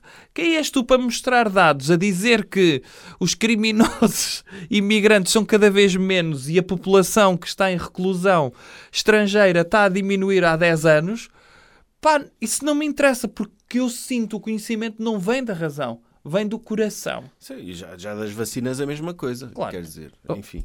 Porque ele depois diz, não dependerás da comunicação social, a não ser, felizmente, há cada vez mais jornalistas independentes. Ou seja, os, os independentes que ele Opa, gosta são pronto. bons. Os outros são soldados da mentira que tornam a verdade. Os que tornam... Mas essa é aquela teoria de faz a tua própria pesquisa É, e a sim. tua própria pesquisa é ouvir pessoas com as quais concordas. É, isso? Sim. Ok. Ele, se é para criar uma pandemia, eles criam-na. Se é para gerar medo, eles geram-no. E eu, lá está, a pandemia não foi criada. Atenção, não foi criada, muito menos pelos jornalistas, para gerar medo. Opa, mas os jornalistas alimentaram-na, percebes? A pandemia existia e eles, ao darem notícias, estavam a alimentar a pandemia. É isso? Mas, mas este gajo que vai aos programas da manhã e da tarde, aí sim há coisas que são feitas para gerar medo, nomeadamente as crónicas criminais Sim, sim, e sim. essas coisas que são aquele sensacionalismo que é óbvio que o medo dá audiências. Sensacionalismo e, e justicialismo, não? Pois, exato. Existe esta palavra? Sim. Ok. Então ele diz: o que é que vamos fazer para lutar com, com, com os jornalistas? Ele diz aqui, para lutar contra os meios de comunicação social, ele diz aqui uma coisa. Comunicação. Sim, ele diz aqui uma coisa perturbadora, que Então. é sim, mas a solução não passa por um novo Charlie Hebdo. E eu penso, o gajo está a defender o Charlie Hebdo. Tu lembras da polémica dele na altura? Sim, sim, dele, Que eles se meteram a É, jeito. Sim, que eles se meteram a jeito. E ele aqui está a dizer o mesmo. Ele, está- ele diz que o Charlie Hebdo é compreensível porque os gajos estavam a combater a comunicação social. Hum. Um bocado nojento. Mas ele diz que não. Então o que é que tu podes fazer? É escolheres não ligar a televisão nem comprar o jornal e quando der o bloco de notícias de rádio muda de estação. Ou seja, não sejas informado. Uh, Torna-te... Pá, um- sim. É. Desliga a televisão e liga ao TikTok. Lá, que é, lá é, É. que está a informação Sim. toda. Se queres viver informado, não vejas, não leias e não ouças as notícias que te dão, diz ele. Pá, tapa os ouvidos, fecha os olhos, tudo. Olha, vou, vou tentar acelerar isto porque agora torna-se repetitivo. Eh, Não irás contra, apenas a favor. É, tens de concordar. Mas Não, não irás próprio. contra, irás apenas a favor. Sim. Sim. Diz ele. Mas a tua isso não causa faz sentido tu. para ele. A tua causa és tu. Hum. Pois não faz sentido, mas ele diz que tu tens de ser sempre a favor de tudo, não podes ser tipo um gajo que questiona. Só que depois. É é aqui a incoerência, só que depois está Pois, sempre a isso é muito questionar o sistema. É, Pois. pois, mas é, é pá, Sabes o que é que isso me está a fazer lembrar? O que é mexer no teu queijo. É um bocado, sim, é, os princípios vai dar tudo ao mesmo. Ok. Vai dar tudo ao mesmo. E ele diz: a destruição não eleva ninguém, não torna ninguém maior do que a sua pequenez. Exceto se for para destruir médicos, jornalistas, políticos, pessoas que o criticam nas redes sociais. De resto, de resto, pá, Ah, pá, sério, que escroque. Sim. E ele, ele diz aqui: não irás contra o sistema apenas a favor da liberdade. Ou seja, hum, ok. Ah, ok. É. Brincou com as palavras. Ele- Brincou com as palavras. Ele aceitar é ir a favor, mas claro que é terrível, sobretudo para quem, como eu, vive com uma enorme esperança nas pessoas. Estás a ver? Ele é demasiado boa pessoa. Não, ele vive com esperança nas pessoas, menos naquelas pessoas que dizem que a vacina funciona e É. Sim. que a pandemia existe. Mas isso magoou mais a ele do que a nós, percebes? Porque ele é, ele é tão boa pessoa, custa-lhe muito. E ele diz, mas também confesso, já aprendi há muito a não me desgastar com expectativas de ver os uns a mudar. Ele já está, pá, é uma pessoa que já está calejada pela desilusão. Ver o quê? Ver pessoas a mudar. Ah, Há pessoas que não têm esperança. está velho, Gustavo. Pá. Aqui está a resposta àquilo do terrorismo que tu disseste. Ok. Em vez de ficar um erro que vi, ouvi ou soube, faço sempre pro- por procurar a solução que me pode aliviar a tensão no corpo, o aperto no coração e as múltiplas sequências de insurreição que me passam pela cabeça. Ele, as merdas estão a acontecer na cabeça dele, mas ele controla-se. Ele diz que não faz bem e então o que é que ele faz é ser a favor do bem. Ok. E ele, e ele o que é que é o mal, Bruno? Segundo o dicionário, diz ele, segundo o dicionário, o mal é tudo o que prejudica, fere ou incomoda. É infelicidade, desgraça e calamidade, é prejuízo, inconveniência e dano. E a seguir, ele diz isto que é o mal, e a seguir relativiza tudo. Porquê? O que é inconveniente para o mundo inteiro não poderá ser extremamente agradável para alguém? E uma calamidade não poderá ser uma oportunidade? E o que é para ti uma desgraça não poderá ser um graças a Deus para mim? Isto é. Ah, é o copo meio cheio? não há um mal absoluto, ou seja, uma coisa que é mal pode ser boa para alguém e mesmo que é mal pode ser bom porque aprendes com isso. Olha, tenho uma para o Gustavo que é pá, não vejas a pandemia como um mal que te estão a fazer a nível individual, vê como uma oportunidade de escreveres um livro da pizza. E ele é o que ele está a fazer. Muito bem. Sim. Ele tudo acontece por um bem maior. Olha, olha-me esta frase. Ou seja, o mal nunca é assim tão mal. Logo, de nada adianta ir contra ele, pois indo estamos a hipotecar um mel que dele podíamos sorver para crescer. Ah. Isto é, é mesmo de sociopata. É pá, sim, olha. E é passividade total. Tanta merda das coisas que estão eu mal. tô- eu estou a tentar evitar falar de nazis, está bem? Como tu sabes. Pois, tu, tu vais muito por aí, mas é, é, é lógica. Ok. É lógica. Mas, Epá, mas- não vejas o Auschwitz como um mal absoluto. Vê a oportunidade E que houve. Mas, mas ele mete-se Eu não estou a nesses, ver qual é. becos- ele mete-se nesses becos retóricos. Ok. Ele diz: ser a favor do bem é ver no mal tudo o que há de bom. Epá, não. Tu tens de ver o mal como mal. Isto é, é conformismo puro. É aquela coisa. Ele está a dizer às pessoas: Olha olha, Ana Arendt a é, ler esta merda. ele- Opa, não, mas esta, esta coisa de. Este também, este sim é o mal, e eu aqui não consigo ver o bem. Eh, dos- do, do desenvolvimento pessoal, que é muitas vezes esta tentativa holística, gostaste?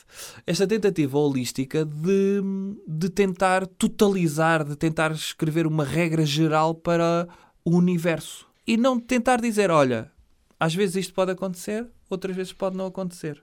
Sim, é aleatório, há caos, eh, mas sobretudo a passividade, esta coisa de epá, aceita o mal, aceita. Não, Epá, eh, Pois, porque contradiz aquele mandamento da injustiça, não te calarás perante a injustiça, mas então é só mandar bocas. yeah, Eh, Porque de resto é pá, é dizer, há uma injustiça, é meu, vê o lado do copo meio cheio. yeah.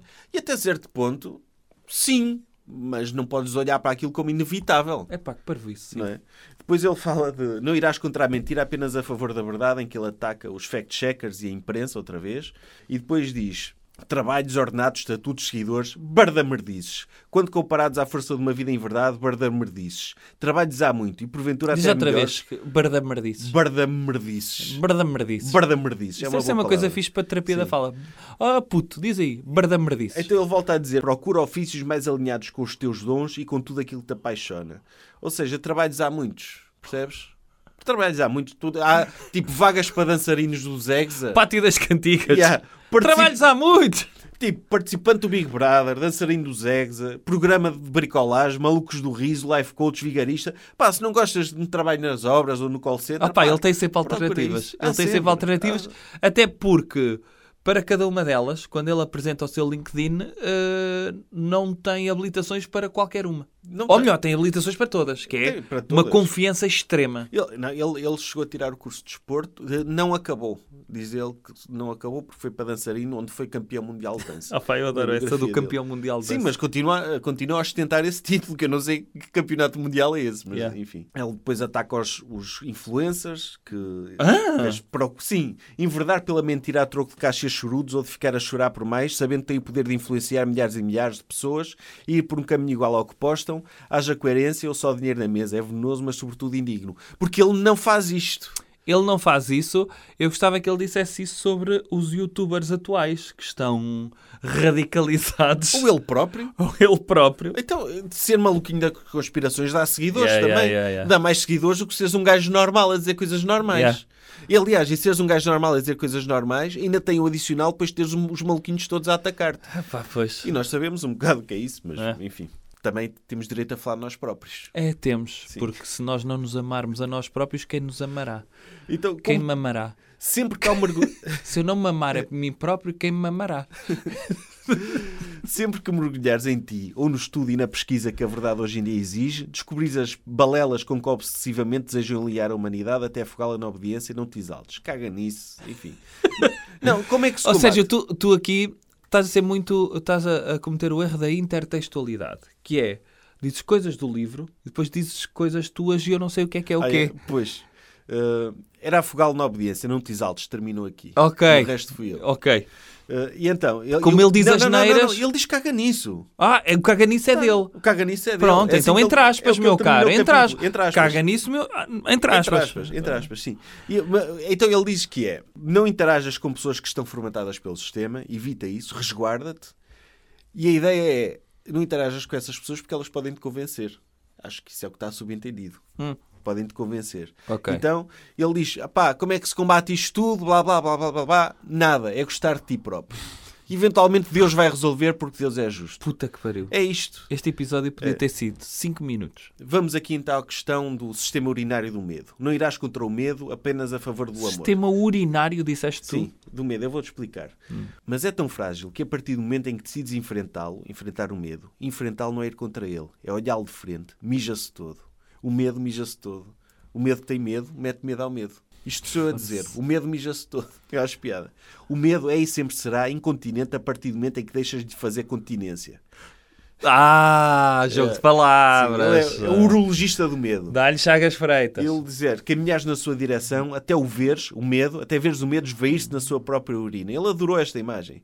E então, para o todo mundo ver os seus medos entregues a algálias. Continua.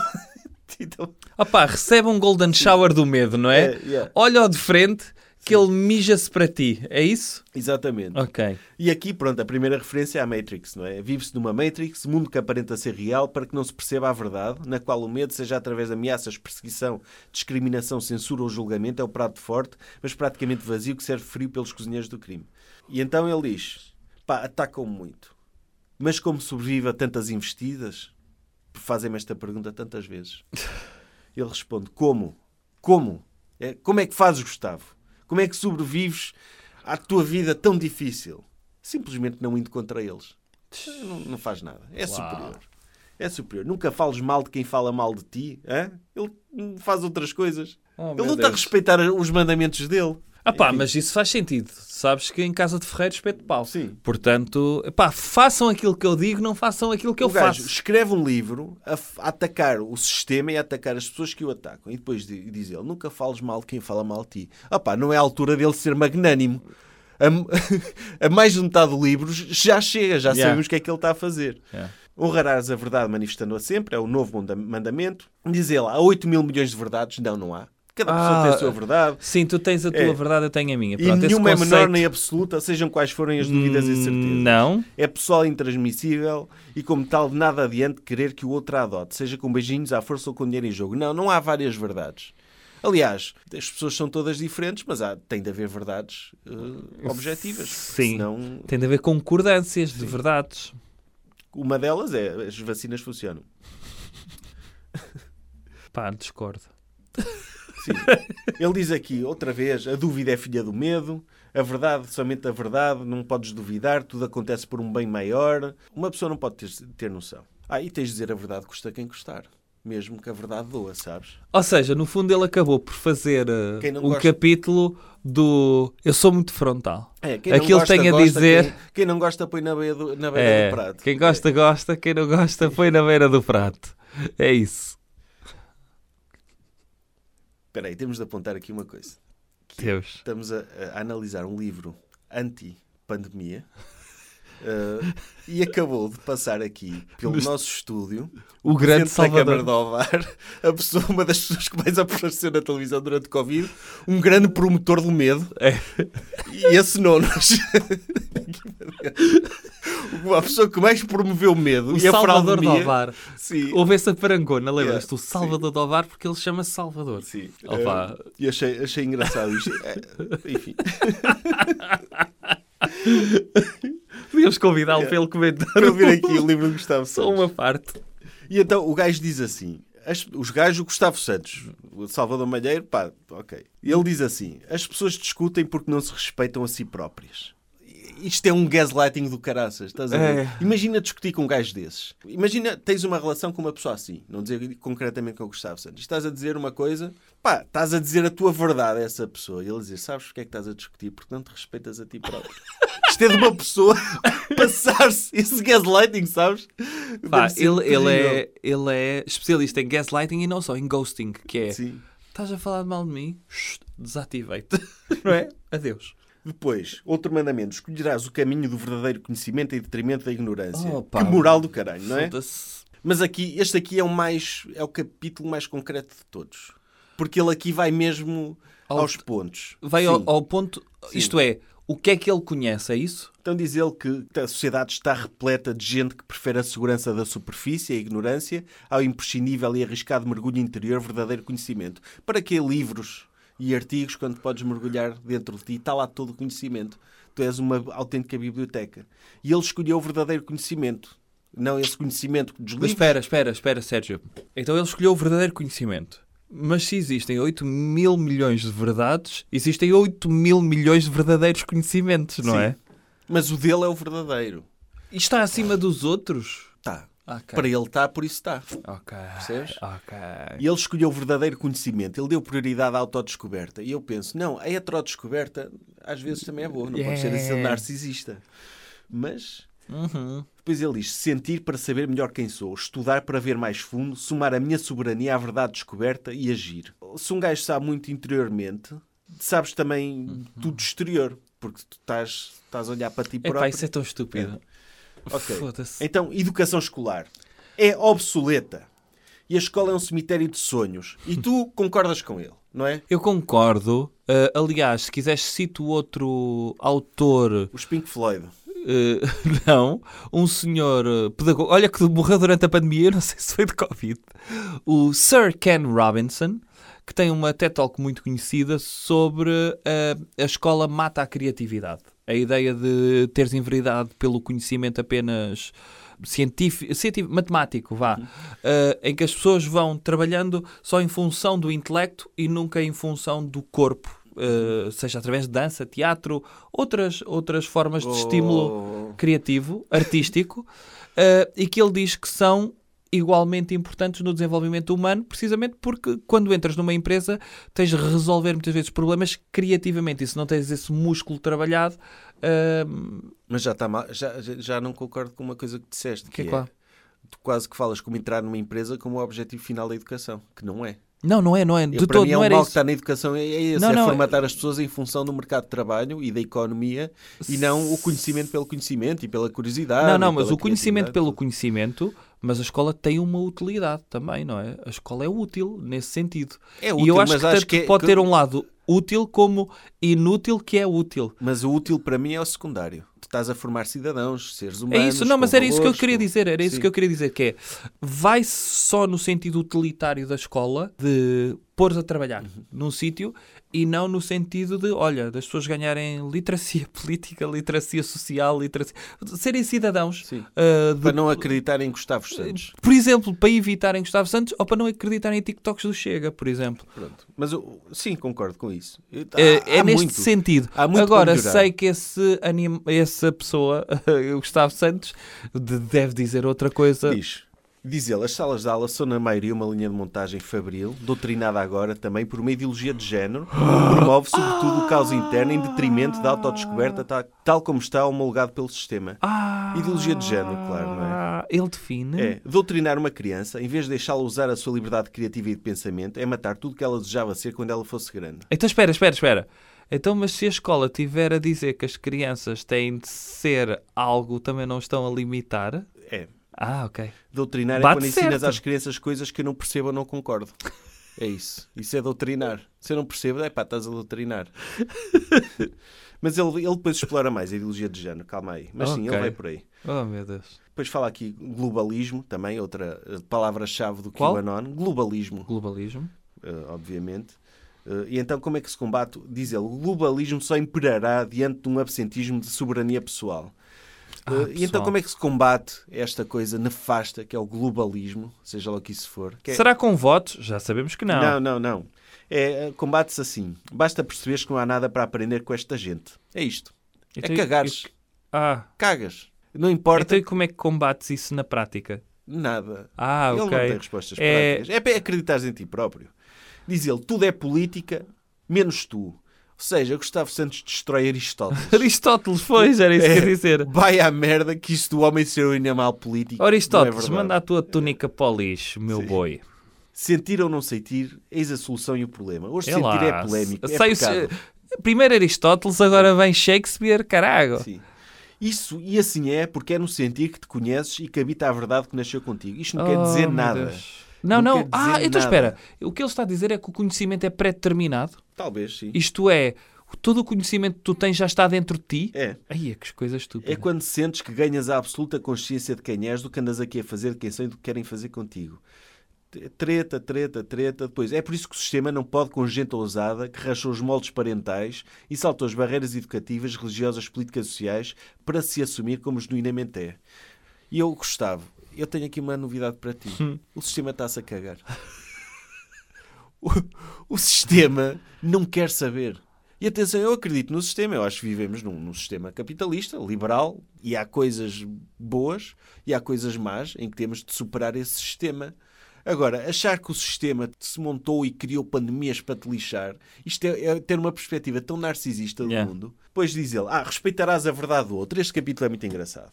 Porque ele aqui, real- finalmente, ao sétimo, fala sobre outros. Ok. E ele diz que precisas de, de- de gostar de ti próprio, e de- mas os outros também estão lá, também existem. Mas eh, para ver se eu percebi até agora, que é, eh, este é um livro, no fundo, que ele sentiu uma urgência de escrever, chamado O Último Testamento, e que é sobre o mundo que o rodeia, mas é um livro que vai ser datado, não é? Porque, no fundo, é uma reação à pandemia. É isso? Não é só a pandemia. A pandemia, a guerra da Ucrânia, a inflação. Ah, ok, isso. ok. Mas é um ensaio que ele tentou estruturar com 10 mandamentos, Uhum. mas que é um- uma coisa sem pés na cabeça, Não é isso? tem pés não na tem cabeça. estrutura. É. Ok. Então ele fala aqui dos outros, eh, as almas reconhecem-se. E é através de um baque no coração, de um arrepio da pele, de um tesão, fim de sabe-se lá onde. Dá-lhe um arrepio na pele. Que música é essa? Mas nem ouviste a última De parte, Marco é Paulo, melhor. desculpa, Sim. comecei a É. pensar em Marco Paulo. Sim. Você não tem um pingo de vergonha. Ok, anda, vai. De um tesão vindo sabe-se lá de onde. Eu gosto que ele use tanto a palavra tesão. Ou Sim. seja, é, é tu teres uma ereção é o sinal de que reconheceste uma alma E gêmea. tu gostas, tu gostas de utilizar tesão no masculino? Não. Pois. Eu, eu nem gosto muito dessa palavra, acho que é, é uma. Muitas vezes é usado não no sentido literal, mas eu não consigo deixar de lembrar que estamos a falar de um, de um pênis ereto. Não é o Foz Foz Bandido que tem um dos álbuns, não se chama O Amor Dá-me Tesão, Não sei. o Anel? E então porquê é que as pessoas são importantes? Hum. Basicamente porque as pessoas são e sempre serão quem somos. Ou seja, as pessoas são importantes porque me servem a mim de várias formas. E testam-nos. Ah. Ou seja, o lado pessoas- utilitário das Sim. pessoas, não é? Sim. Se me servem, servem. Se não me servem, não servem. Não, e mesmo quando não servem é bom porque aprendemos coisas. Aprendemos coisas, É. desativamos, mas aprendemos. Aprendemos que aquelas não servem, É. pelo menos. Sobretudo porque há esta questão dos pais, que ele diz. Os nossos pais, por exemplo, são escolhidos por nós. E nós somos escolhidos pelos nossos filhos, com um acordo, claro, como tal. Hã? Ambas as partes são responsáveis por tudo o que vivem a viver uma com a outra. Ou seja, se o teu pai te trata mal, a culpa é tua porque tu é que te escolheste. Eu não, não quero falar de nazis outra vez. Mas eu acho que a mãe do Hitler não devia ter querido ter o Hitler. Qual é que ela Não, morreu não, antes? não. O Hitler é que escolheu a ela. Pois ela escolheu. Coitada, coitada da senhora. Pá, olha. Mas ela Ele se calhar sabia que ela ia morrer cedo. Mas ela tem culpa. Então ele fala aqui sobre a mãe dele. E diz ele, só perdoei a minha mãe por toda a infância que vivi debaixo da sua guarda e por todos os medos que conheci através dela. Sabiada, pá. Yeah. Sim, aquele, aquele agradecimento mesmo passivo-agressivo. Obrigado por me teres tratado mal, mãe. Pois é isso que é. Ele diz isso em N entrevistas. Sim. Fala muitas vezes do É. pai também. Fala aí do pai a seguir. Fala a seguir do pai. Pronto. Que é obrigado pela violência. Sim. E isto é uma merda tão passiva-agressiva que eu digo assim, Gustavo, há psicoterapia, enfrenta isso, porque parece que é um trauma que não conseguiste ultrapassar. Ainda não amaste, não te amaste o suficiente nessa parte, porque o teu inconsciente está-te a foder todo. Yeah. Mas ele diz, ela deu uma força para enfrentar qualquer medo, pois tudo o que me possam fazer eu dizer a meu respeito será sempre uma brincadeira quando comparado com o que vivi sob sua custódia. Que é super perverso isto. Ou seja- Obrigado, mãe, por teres sido horrível. Oh, Sim, e portanto, eu acho que devíamos ligar para o CPCJ, porque eu acho que o Gustavo Santos está a maltratar os filhos. Porquê? Porque se ele é quem é, este ser humano extraordinário, porque os pais dele o maltrataram, ele vai querer que os filhos sejam. Não, ele diz o contrário aqui. Oh. Ele diz que o contrário. Então. Hum, que os trata. Ah, então eu sei porquê também. Que é, ele não aceita que os filhos sejam melhores que ele, portanto ele vai tratá-los bem. Isso é fixe. Ele também agradece ao pai, porque o pai abandonou. Certo. E para ele foi uma lição muito importante aceitar que um pai pode deixar um filho em prol da sua autodescoberta. Foi muito libertador, libertador para ele. Ou seja, passou-lhe a mensagem de que um dia ele poderá fazer o mesmo. E não sei. E não sei o que é que se estará a passar agora. Sim, ele depois fala sobre os filhos e ele diz que eles é diferente, não há nada para perdoar, eles estão bem e, e ele vai tratá-los bem. Opa, eu acho que vai haver sim. os filhos, os filhos na universidade. Tu pai é quem? Não, os filhos estão bem. Os filhos vão à pequeninos. escola? Não sei, devem ir. É Aí imagina que eles têm escola em casa com o Gustavo Santos. Ah pá, o que Ei, pode coitados. acontecer, o que pode acontecer é um filho começar a questionar a verdade do Gustavo Santos e aí ele pode ter de o abandonar para lhe dar uma lição, lição importante.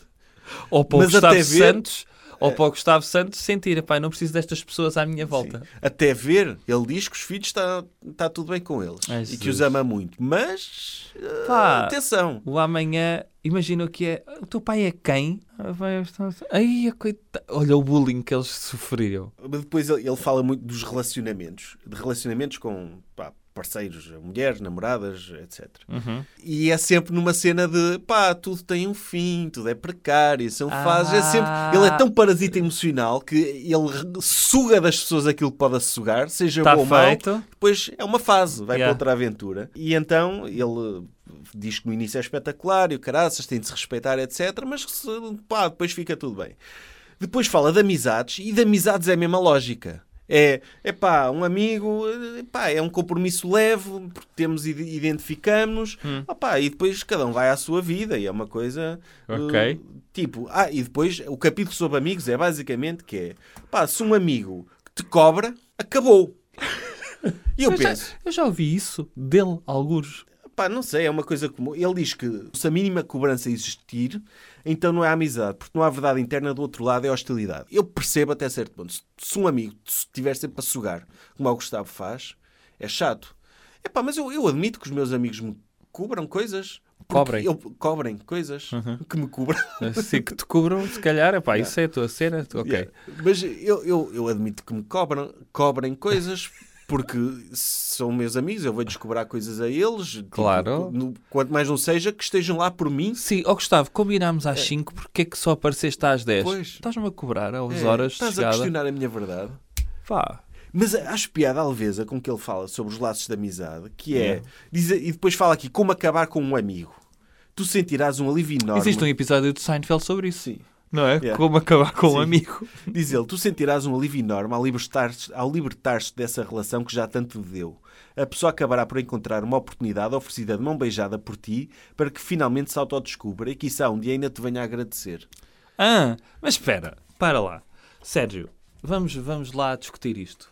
Tu já acabaste amizades sem pôr um ponto final a uma amizade, Não, que é, é- deixam de se ver, Deixo- sim. Deixas de sair E com não aquele quer grupo. dizer que tenha acabado, mas... Sim, mas pronto, se se virem, Sim. man, tudo fixe e não sei o que, vamos combinar qualquer coisa.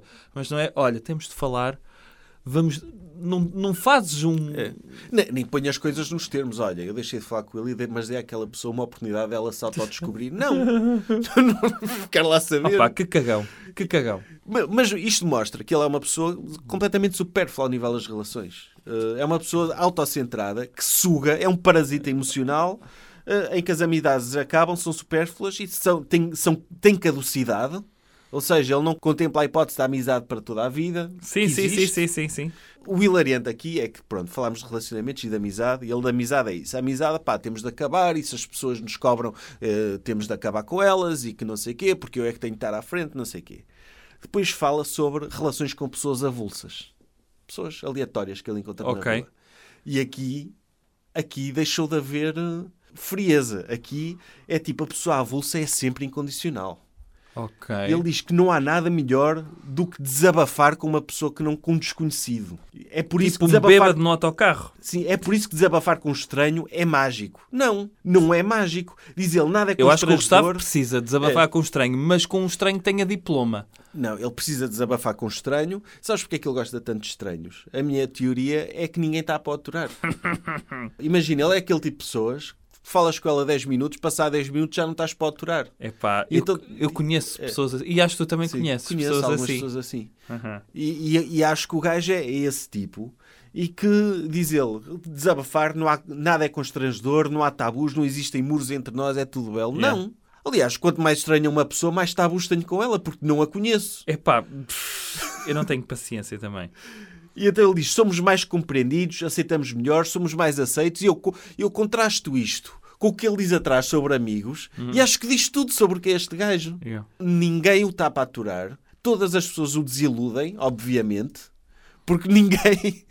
Toda a gente diz: é pá, Gustavo, olha, se quer não tenho tempo. Sim, sim, olha, eu ele tenho diz, um comboio ele diz, para apanhar. Então pronto, olha, vou dar uma oportunidade para estar a descobrir isto, vou-te libertar. vou chatear um estranho no autocarro porque mais ninguém quer falar comigo. Epá, Eu acho isto muito engraçado. Ele é um parasita emocional, ele extrai das pessoas. As pessoas não estão para o aturar e ele, opá, então vou andar aqui a extrair de um, de um desconhecido qualquer, das pessoas que vão às minhas conferências. Enfim, próximo manda- mandamento. Dignificarás a tua liberdade.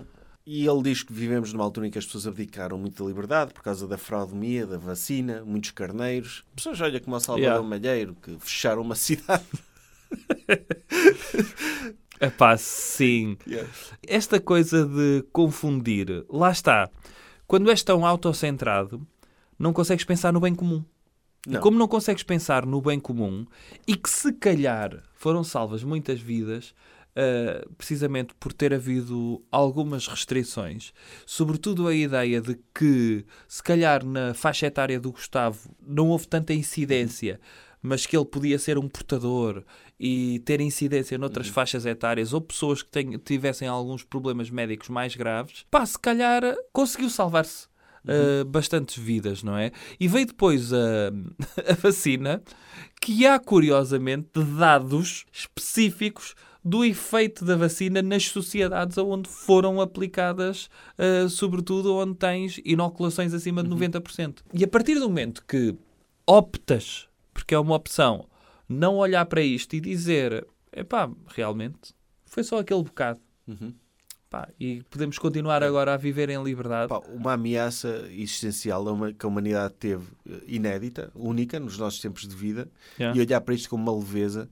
Gostava tanto de o ver mas- na altura da peste lado, negra. Mas tu estás a ver o lado, o lado positivo eh, do que se conseguiu, Hum. mas este tipo de discurso por parte de pessoas poderosas também matou muita gente. Ah, pois foi. Portanto, também há esse lado. Claro. Não o Gustavo Santos em concreto, porque ele não é um presidente de nenhum país, mas houve gente, aliás, houve gente que defendeu estas ideias que acabou por morrer de Covid e, Yeah. E então, ele, este capítulo é sobre os problemas sociais. E então é o mais concreto de todos. Afinal, era este. Era este? Era este. Ah. Então ele fala sobre inflação. Porque inflação devia ser o que estava nas notícias. Quando eu ele... estou a rir estou- a pensar o Gustavo Santos a, a escrever sobre Não, inflação. ele não vai falar sobre política monetária nem Não? sobre dinheiro em circulação. Ok, é pena. Ele- a inflação estava nas notícias quando ele escreveu este livro, fala, devia- porque ele vê as notícias, aparentemente. Pois, apesar É, de. sim. Estás a ver? E ele então- a dizer para as pessoas não verem notícias. Então- ele a ver. A inflação para ele é aquela coisa, os preços aumentaram. E então ele usa este- esta parte da inflação para falar sobre economia em geral. Não é inflação.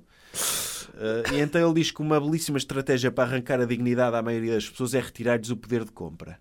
E a única forma de continuar a enriquecer é continuando a empobrecer-nos. Hum, ok. Hum, Ok. Eh, há desigualdade, sim senhora. Há-. Há muito má... eh, o dinheiro está mal distribuído ao nível Parabéns, global. Gustavo. Bem-vindo ao mundo do capitalismo. Mas calma aí, diz ele, o preço da eletricidade e do gás disparou com a fantochada agendada na Ucrânia, mas disparou para, tamar, para patamares em que muitas famílias não podem equacionar sequer e em pleno inverno viver com o radiador ligado. Linha! Ah, eh, era para dizer É, isto. sim, seja, sim, bingo. linha. Neste caso fez linha, É. já, não é? Porque já Agendada na bateu. Ucrânia, sim. Bateu na Ucrânia, bateu na- nas vacinas, Sim. não é? Ok, fixe. Depois, saúde. É por isso que vemos as pessoas doentes. A saúde, que devia ser uma prioridade, fica para último. Apesar dos médicos serem o que são. claro. Quer dizer, o sistema imunitário é que, enfim. Eu queria lembrar aqui uma coisa, que eu lembrei-me de outra coisa. Tu lembras da história do carro, que ele tinha um carro muito bom, era um Porsche? Sim, que ele foi capaz de desapegar do próximo. Ele, do- ele, ele, do, do Broche. que ele disse, pá, olhou um dia, não é para a garagem, e este já não tem uma ligação emocional. Este Sim. carro vou vendê-lo, pá, meteu à venda e no mesmo dia, não foi? Houve um gajo que Sim. o comprou imediatamente. Lá está. O que não é de uma, uma pessoa é de outra, porque Sim. ele faz isso com coisas e pessoas. É, é, é. Pá, esta namorada já não me serve, mas há de haver alguém que vai ficar muito contente e a ter. Eu já estou farto, já usei, está usado. E ela ganhou muito. Eu estou-lhe a dar um ensinamento precioso Yeah. ao acabar com ela. Aliás, Mas, mas só a ideia é dele o melhor ter que ele faz pelas pessoas é abandoná-las, por acaso. É, só a ideia dele ter tido um Porsche, nota-se que ele efetivamente também não dá, uh, mete à frente de bens materiais outras coisas, não sei o quê. Pois. Mas um Porsche é mesmo aquela coisa que diz, pá, não ligo nada a bens materiais. É, é, não, não, não. Porque é aquele carro banal, não é? Tipo, é um Fiat, um Porsche.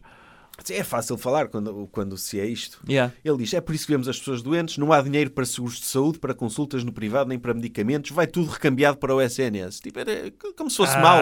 Como se fosse mau, percebes? Haver, haver uma alternativa para as pessoas. É giro, é giro como as mentes independentes, invariavelmente, têm um pensamento neoliberal uh, proto-fascista. Sim. É giro, não é? Como é que o senhor Karl Marx Santos resolve os problemas das desigualdades? Então. E de... Sabes como é que é? Então. A única forma é, basta perceberem que isto faz parte do jogo deles. Abandonem, deixando de escutar conselhos políticos e de propaganda. Mais uma vez, é tapar os ouvidos. Foda-se. Porque se tu ignorares o que se passa, os preços baixam, as pessoas tornam-se ricas, é ignorar. Mas É- olha que isso é bem jogado da parte dele, que é se toda a gente deixar de ver notícias e a única fonte de informação for o Gustavo Santos, este gajo vai ficar multimilionário. Sim, para ele é. Diz ele, abandonem-no, deixando de escutar conselhos políticos e de propaganda, desobedecendo a leis forjadas inconstitucionalmente, escolhendo melhores companhias, claro, melhores companhias, pessoas Gustavo Santos? Sim. E claro, pois é daí que vem a soberania, dando mais ouvidos à vossa intuição e tudo que vos apaixona. Eu não percebo qual é a ligação entre isto e o problema da inflação. não, não sei, não sei. Eu de repente, se deixar de ouvir os políticos, passo a ter dinheiro na conta. É, É, isto? pelos vistos é isso. Pronto. E vem lá um senhor a casa, olha, o senhor já não ouve os políticos há dois meses, parabéns, tem aqui um cheque. Sim. Está a desobe- desobedecer a leis, que- leis inconstitucionais. Epá, não sei o que é que ele quer dizer. Yeah. Porque há leis que, se calhar, se ele desobedecer, vai preso. Yeah. Diz ele, pega na tua crença interior e pira de penhasco acima. Depois, Penhasco acima. Não é ideologia de género. Oh, diabo. O bingo. Eu vou do- gostar disto? Não, não vais. Porque ele é, é aqui é QAnon puro. Ok. E ele diz que, sendo a redução da população mundial um dos objetivos assumidos da agenda política, A redução? sim, criaram os gays para reduzir a população mundial, percebes? Porque as pessoas. sendo- Criaram. Esta é a conspiração. A conspiração é que fala-se muito, quer-se dar direitos a LGBT, porque queres, re- é a tua estratégia para reduzir a população. Eu digo, em termos de estratégias de redução da população, é melhor do que matar mesmo. Ai, puta que pariu. Mas, gajo. sim, então ele diz: sendo a redução da população mundial um dos objetivos assumidos da agenda política, e para isso muitos já terem contribuído as recentes agressões à fertilidade humana, assumidas e esclarecidas através da divulgação dos efeitos secundários da vacina, pelas próprias farmacêuticas. Então, pera que está tudo ali. Sim, está tudo ligado. Ok, tu recebes a vacina, Ficas estéril. não- ficas estéril, E- certo? Ah, o teu útero é um deserto e a vacina cria o quê? Uma vontade urgente de homens sorver pilas e de senhoras esfregar Não, essa, eh, não vaginas. essa é a vertente da infertilidade. Ah, Depois disso estás a entrar na vertente da ideologia de ah, a género. ideologia é a doutrinação. Esta ideologia caótica, imagine-se, ganha um espaço no currículo escolar e é doutrinada. Tipo, há uma disciplina chamada a cidadania que visa pôr em causa a imagem do homem, a imagem da mulher e, por conseguinte, o sentido da família tradicional, pai, mães e filhos. A opção pelo transformismo, por exemplo, tem tido uma propaganda inimaginável e isso, naturalmente, só pode trazer consequências gravíssimas.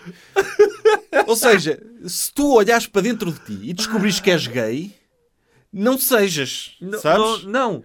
duvida. Espera aí, vamos lá, Sérgio, que isto agora deu-me um, um, um bloco, um bloqueio mental, que é, se tu descobrires que és gay, segundo a primeira teoria do Gustavo, é aceita quem tu és. É. No entanto, aceita quem tu és desde que não sejas, desde que sejas homossexual. Aí duvida Não, de quem tu és calma, porque é alguém que te está a doutrinar para tu seres. Calma, porque ele faz aqui um sou, não sei o quê, mas. Ele fala. Eu não sou homofóbico, mas. Ele tem esse momento aqui. Calma aí.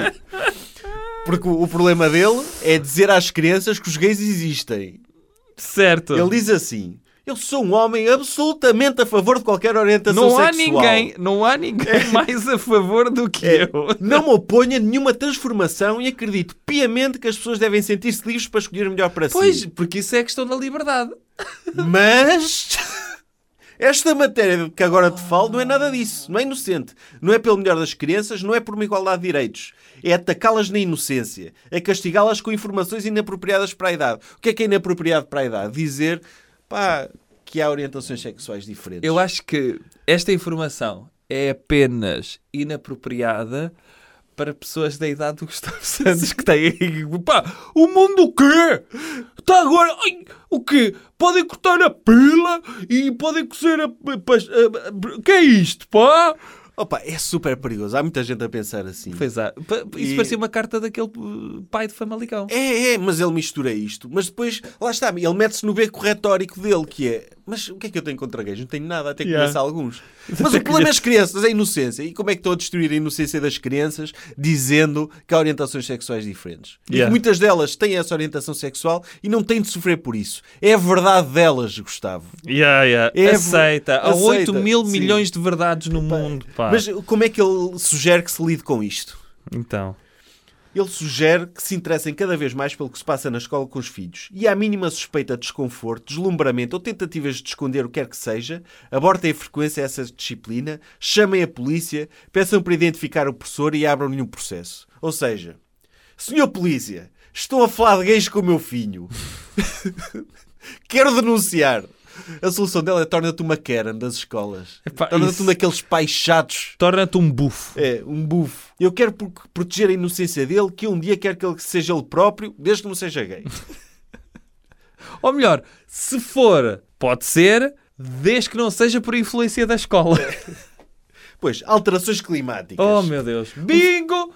Cientista Gustavo Santos fala de alterações climáticas, que é uma distração, porque sempre houve, sabes esse argumento? Sempre houve. A Terra é um organismo vivo, o clima sempre mudou.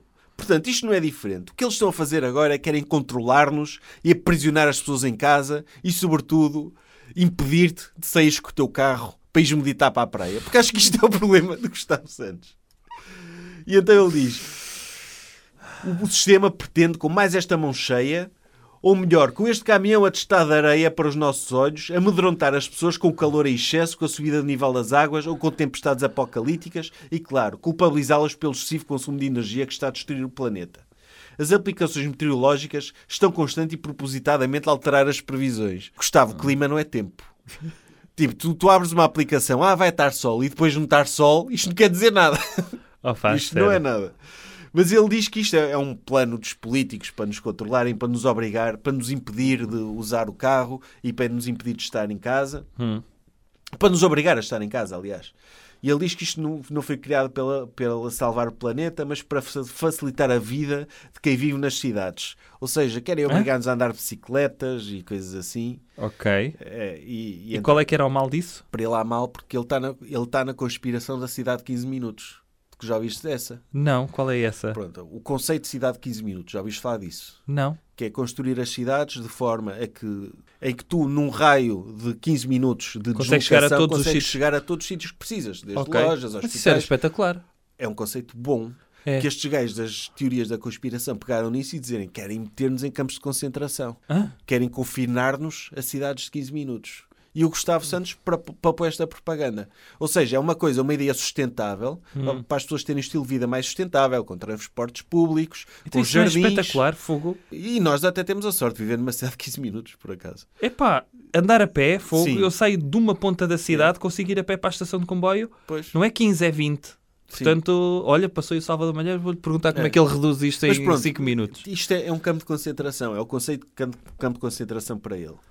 Mas depois o Gustavo admite que nós poluímos muito, mas não poluímos assim tanto. Quem polui são os políticos e as grandes empresas, que é o que os ativistas das, das alterações climáticas dizem, que é a questão, esta questão não se resolve com soluções individuais de reciclar, Certo, mas com soluções certo. sistémicas. Portanto, não é treta nenhuma. Não, mas então o Gustavo aí tem razão, ou pelo menos não é ter razão, é coerente, que é nós fazemos o nosso papel, mas é escusado fazer, porque quem tem de resolver é o sistema, e como ele não acredita no sistema, é contra o sistema, portanto, pá, isso não existe, não temos de fazer nada em relação a isso. E o gajo odeia cidades. Ele diz: eles querem tirar-te o carro com folhinhas mansas em nome do ambiente para que não tenhas como viajar e vivas dentro de uma gaiola a que Eia! chamaram um bairro para ver se comes mais Nunca pensei nisso. testa.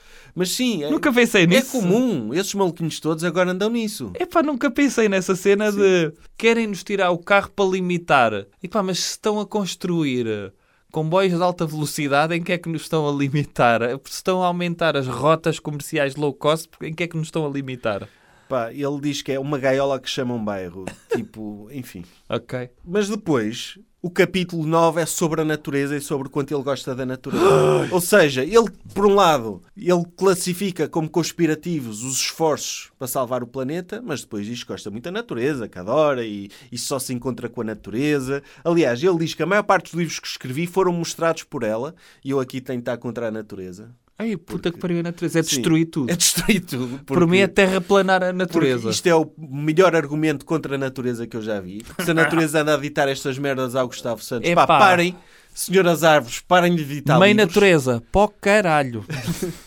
Então ele fala de cuidar da natureza e não sei o quê. E então ele diz como é que uma pessoa. Que, é- que é a coisa mais estúpida. Ideia, é uma ideia concreta. Se calhar a única que ele tem neste livro, que é como preservar e salvar a natureza. É para abandonarmos todas as cidades e irmos todos para o campo. Ai, E eu penso, Gustavo, morar numa cidade é o mais sustentável que pode haver. claro. Se formos todos morar para o campo, fodemos aquilo tudo.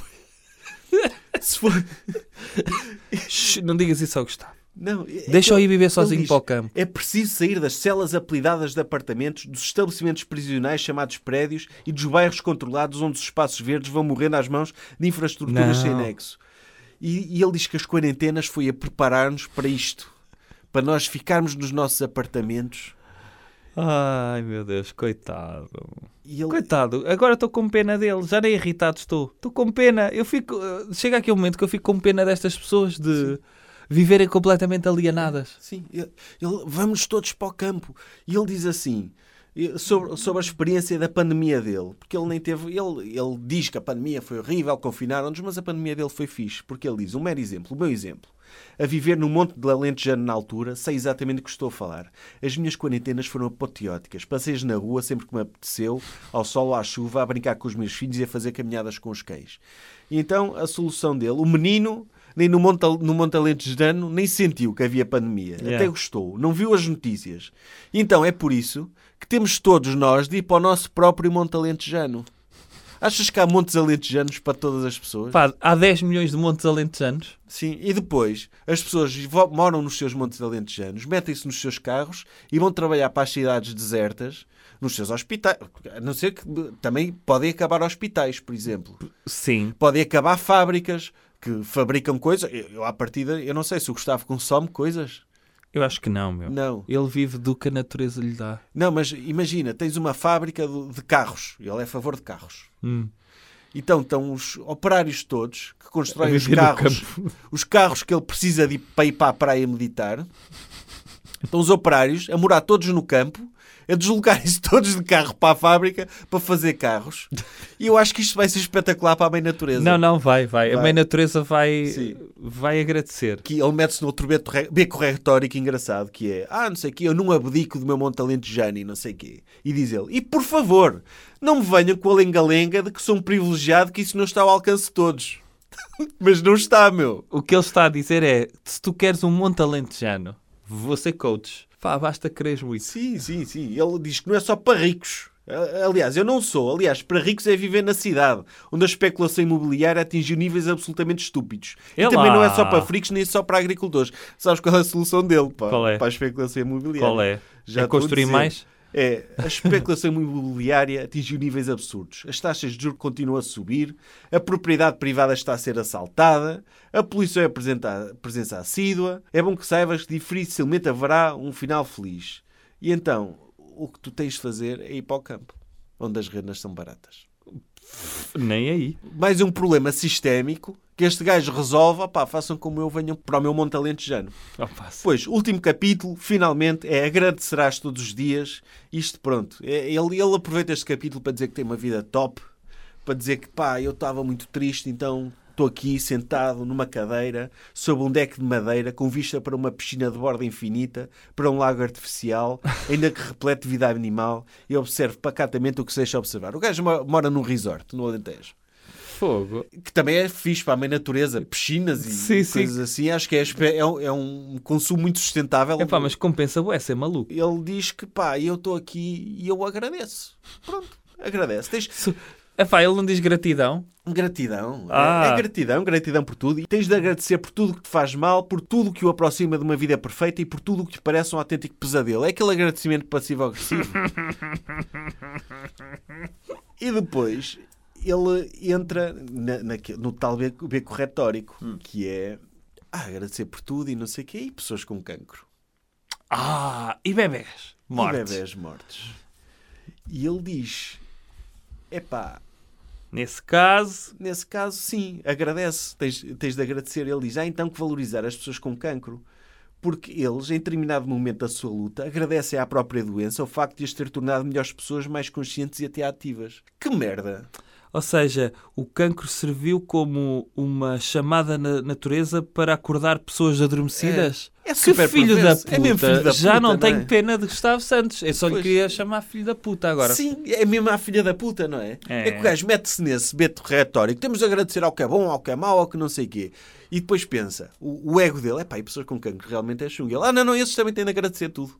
Não tem, não tem. É perfeitamente legítimo que se sintam injustiçadas, que se sintam tristes, que tenham de lidar. Ah, pá, acho que todos temos na família e, e a probabilidade é muito elevada que venhamos a passar por isto. Yeah. Opa, e, e não é nada que se diga, não é aquela coisa de dizer, pá, olha, fixe, ainda obrigado, cancro. Boi. Obrigado, cancro. Corno. Pois, não é à toa que se diz que quem nos trai, abandona e agride é um mestre que acabou de chegar à nossa vida. Alguém que vem testar de uma forma inegável a nossa soberania, o amor que nutrimos por nós. Olha o Jó, não é? É. A história do Jó. Não, tu tens de agradecer a alguém que abusa de ti. é? Porque foi- essa pessoa É diz isso. ele. Ele está aqui a dizer, esta pessoa é um mestre que chegou à tua vida. Que é... Pá, senhoras de todo o país que já sofreram de violência no namoro do namorado, agradeçam. Segundo o mestre Gustavo Santos, o corno. E pessoas que foram despejadas das suas casas. Agradeçam esta Calma, ele, oportunidade. ele, ele fala Ah, sobre isso. Pessoas que foram despedidas. Agradeçam.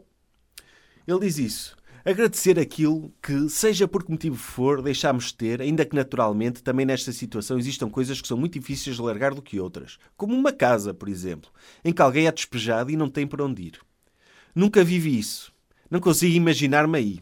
Mas histórias dessas não faltam. Ainda assim, acredito que cabe a quem já tiver vivido essa realidade, ou esteja perto de vivê-la, encontrar o bom caminho dentro dessa angústia. Foste despejado, é pá, vê o copo meio cheio. Sente-te grato pela oportunidade, pá. Sabes, sabes que é que isto tudo me faz lembrar? E, e as pessoas que se não ouviram ou que só descobriram a segunda temporada deste podcast, ouçam o episódio do Quem Mexeu no Meu Queijo. É. Uh, vão perceber também onde é que esta filosofia entrou, sobretudo na questão do, do emprego. Epá, mas é, mas é, é- é menos moralmente duvidoso, apesar de tudo, porque ele aqui entra mesmo por. Não, é moralmente duvidoso na mesma, do, da ideia de, opá, adapta-te.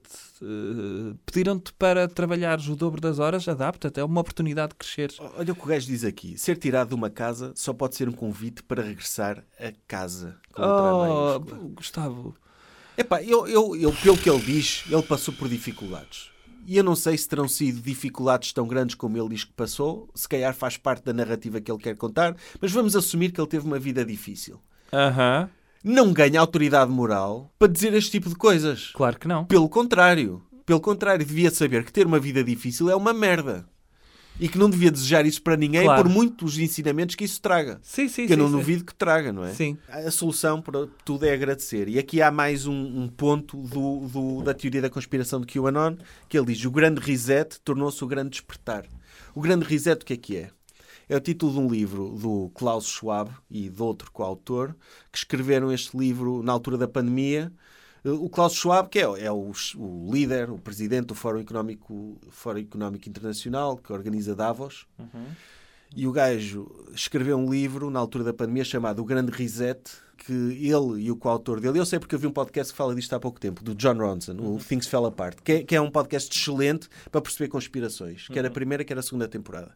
Então um dos episódios é sobre isto, precisamente. Portanto, eu estou por dentro deste assunto. Ele escreveu o livro O Grande Reset e a ideia do livro, na cabeça dele, era pá, esta crise vai-nos trazer todas as pandemias eh, que, nós que a humanidade atravessou, levaram uma grandes mudanças. Como é que tipo de mudanças é que esta pode trazer para nós, ao nível de sustentabilidade, ao nível da forma como vemos o trabalho, ao nível. Era um livro desses de ideias, provocador. Sim. E eu não quero defender o gajo de Davos. Não quero. Repugna-me a ideia de Davos. Mas é legítimo. Certo. Só que como os gajos deram este nome, grande reset, os gajos das conspirações usaram isto como uma palavra-chave. Eles querem fazer Reset à humanidade. humanidade. Epá, que estupidez. E, e então ele usa este termo, ou seja, mostra que está dentro desse mundo. E depois o grande despertar é o The Great Awakening, é do QAnon, é quando o Trump finalmente vai libertar toda a gente. E, e eu penso, o grande reset, sim, é um termo tenebroso, descontextualizado. Sim. É um termo tenebroso que pode apelar a esses instintos, mas não é mau por si só. Yeah. Eu sou a favor de um grande reset, há muita coisa que Yeah. tem de ser mudada. Agora, grande, grande despertar também não é bom, Epá, pois. também é tenebroso. Portanto, se vamos por aí. Parece linguagem do- do- dos partidos fascistas, não é? É. E então ele diz-me assim: já estamos a chegar ao final, felizmente. E ele diz assim: até porque sei que já chegaste aqui no meu livro. O mais certo é estares mesmo ao meu lado. Tão bom. Não estou, Gustavo. Pelo contrário. Ah pá, foda-se. Não. E pronto, ele diz que Deus criou o mal para nos ensinar bem. eh, e ele diz que já agradeceu à mãe, aos Os filhos, contrários. etc. Yeah. Eh, há que agradecer as vitórias e as derrotas. E ele diz: o que é para nós já, já está há muito tempo a flutuar no nosso campo energético. Ou seja, Hum. há aqui lei da atração, há aqui um determinismo, aquilo que nos vai, há um destino. E, e- e eu não sei então para que é que temos de ler esta merda, não é? Hum. E é isto. Depois chegamos aos agradecimentos. Ele primeiro gosta de agradece ele próprio, obviamente. e eh, terminamos. At- Atenção que eu saltei muito, saltei muitas notas porque isto já é cansativo. Sim. Ah, e Mas o espírito está cá. tá. Percorremos o, o- livro todo. Ok. Tu, pela experiência de ler, então, ah, que conclusão é que tiras de- deste livro? O que é que isto acrescenta ou o que é que não acrescenta? Ah, pá, porquê de editarem estes livros também? É uma coisa que, que me faz questionar. Epá, eu acho que E, e é engraçado aquilo que ele critica, não é? As pessoas, em vez de cultivarem o ser, estão a cultivar o ter, estão a cultivar o princípio económico. E este livro tem um princípio económico que é pá, isto é polémico. Este gajo vai à televisão, vamos vender de livros. sim. Mas a questão Porque é se a que malta da alma dos livros acredita nisto, vão também todos para o caralho. eu acredito que ele já não tenha tanto sucesso como teve há uns anos. Eu acho que ele já não deve ter empresas a pagar 3 mil euros. Esperemos que não. Porque há muita concorrência neste mundo. Ninguém de- quer cancelar de- de Gustavo chalupas. Santos. Eu espero é que a humanidade É. evolua para que as pessoas pá, não sintam necessidade de E eu Gustavo acho Santos. que esta amargura toda e esta coisa, este- ele ter ido para as conspirações, para já muita gente tornou-se conspirativa na altura da pandemia porque olhou para a pandemia como um ataque pessoal. Sim. Querem roubar-me a liberdade, querem fechar o meu negócio. Há queixas legítimas, obviamente, eh, mas a pandemia não foi uma coisa que te aconteceu a ti, Sim. foi uma coisa que aconteceu a todos nós. E houve na política, da forma como se lidou com a pandemia, houve erros, Uhum. Mas também houve muita coisa bem feita e, e acho que houve vidas Mas sobretudo salvas. o facto de, como não pudeste viver a pandemia duas vezes e ver resolvida de duas maneiras diferentes, há sempre formas de interpretar isto, não é? Sim. Pá, e- Mas, mas eu acho que este ressabi- o livro é tão ressabiado Uhum. é que eu acho que ele está a lidar com, o- com o seu insucesso. Eu acho que ele sente que, achas que é um... que um- bateu contra uma parede. Sim. Ok. Porque este mundo das conspirações, e eu, curiosamente, eu aqui há uns tempos estava a ver as redes sociais de gajos de extrema-direita. Hum. E ele, O teu hobby. o meu hobby, e ele aparece bastante em eventos deles, com aquele gajo, com o Sérgio uh, Tavares, Tavares, ah. o, o jornalista independente. Uh, e aparece ele, aparecem. Foi esse que lhe fez uma pergunta na apresentação do livro. Foi. Aparecem esses gajos de extrema-direita todos nos Uhum. eventos dele. E eu acho que isto é um mercado em expansão, mas é um mercado limitado. Porque ele não tem o alcance que os youtubers têm. Uhum. Não tem o dinheiro nem independência financeira do Miguel Milhão. Ou- Ah, mas qualquer dia vai lá também, não é? Poderá ir, mas, mas Acho que bate certo também no...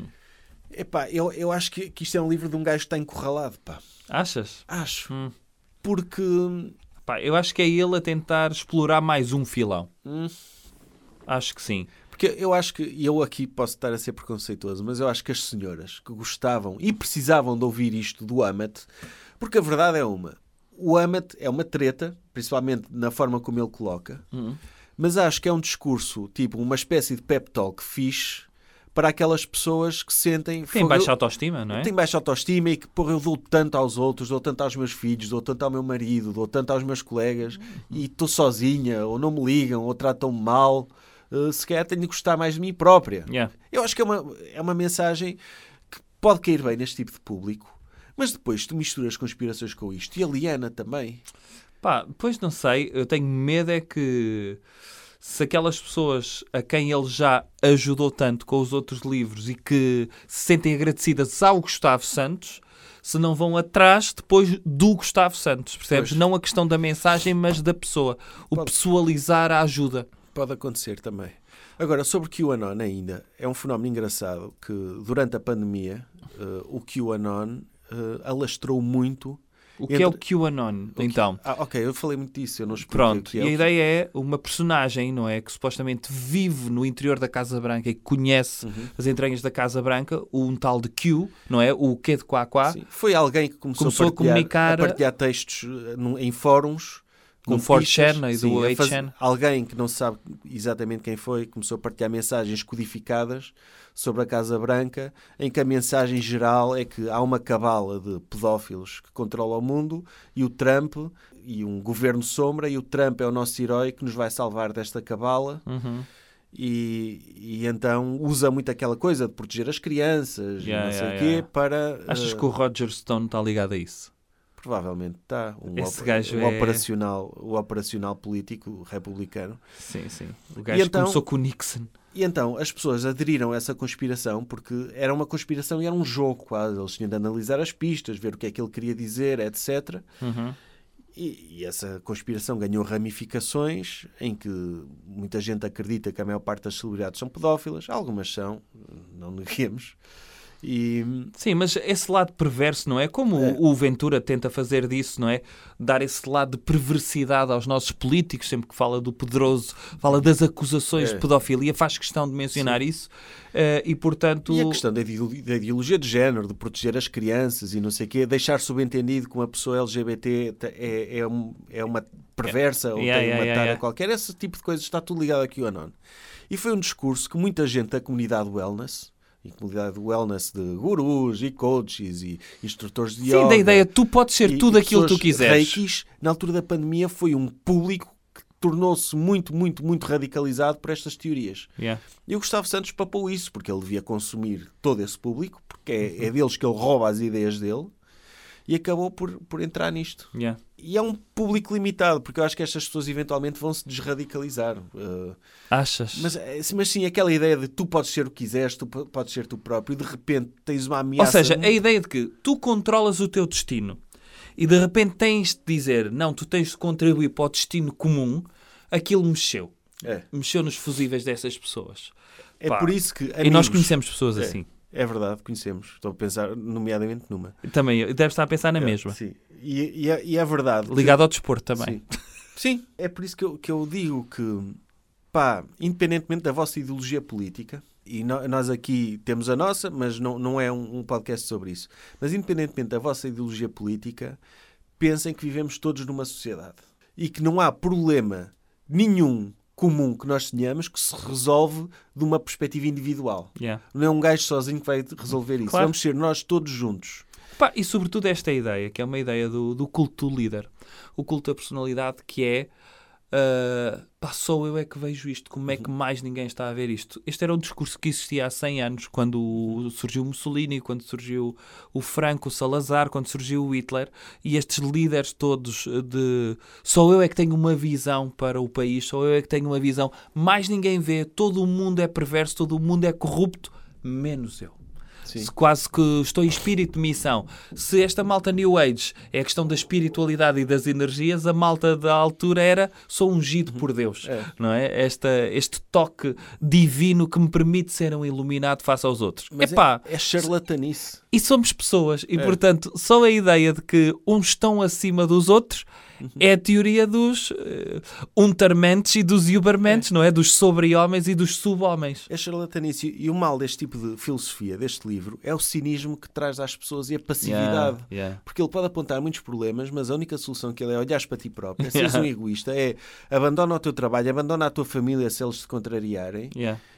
E em termos do problema de alterações climáticas, continua. As pessoas não terem dinheiro, esse problema vai continuar. Os jovens emigrarem, esse problema vai continuar. A questão das rendas, A a questão das do- rendas. Sim. E é muito mais fácil de falares de um sistema corrupto que controla tudo, contra o qual não podes fazer nada. E se não podes fazer nada, acabou. Yeah. Deixa de estar, medita. Yeah. Fica no teu monte alentejano a meditar e acabou. Yeah. Isto é muito triste. É muito- triste. é muito, muito, muito triste. Portanto, quantas pistas darás a isto? Eu já Opa, eu é 10. sei. 10 e porque não há mais. Sim. Isto. Mas tu já deste mais, chegaste a dar... mas vamos dar 10. Não, não, dou 10, dou 10. 10 limpas, porque 10 pizzas limpas. Não, as minhas estão sujas. Pá, As minhas pizzas estão todas este sujas. livro tem uma coisa boa, que é, é pequeno. Eh, e- mas tem uma coisa má, é pequeno, mas parece grande, porque é muito repetitivo, Yeah. muito circular. Yeah. Eh, e ele faz uma coisa que eu não percebo. Eu, eu, se fosse um aldrabão e tivesse de escrever um livro destes, Eu enchi este livro, olha como fez a Inês Gaia, de histórias da vida dela, pessoais, Yeah. nem que fossem inventadas. Yeah. Porque pelo menos tu descansas ali no meio da treta que ele quer impingir Sim. e crias ligação à pessoa. Yeah. Mas o gajo não faz isto. Ele, a única coisa que ele faz vagamente disto é dizer que foi a uma praia de Sintra meditar e estava mau tempo e soube-lhe muito bem. Ok. Uma coisa, uma história sem interesse nenhum. Depois tem ali uma referência também a alguns que eu saltei ao filme Avatar. Ok. Que ele retrata uma cena do Avatar como uma cena espetacular. Estraga-me um bocado o filme para mim. Ok. E de resto, não, de resto é só tal, tal, tal, tal, tal, tal, tal, circular. Sem história nenhuma que tu possas respirar. Sem, pô, às vezes eles pegam histórias de eventos históricos e enquadram e ele não faz nada disso. Para isso ele tinha de ler. Pois. É um Ou ignorante investigar. orgulhoso. É isso mesmo. É É um um ignorante orgulhoso e confiançudo. Pois. Portanto, já vai longo o episódio. Tá. Eh, Obrigado por estarem aí e até à próxima. É isso mesmo. Livros da Pizza. Um podcast de Sérgio Duarte, Bruno Henriques. Esta música não é royalty free, é da autoria de Saint Mike.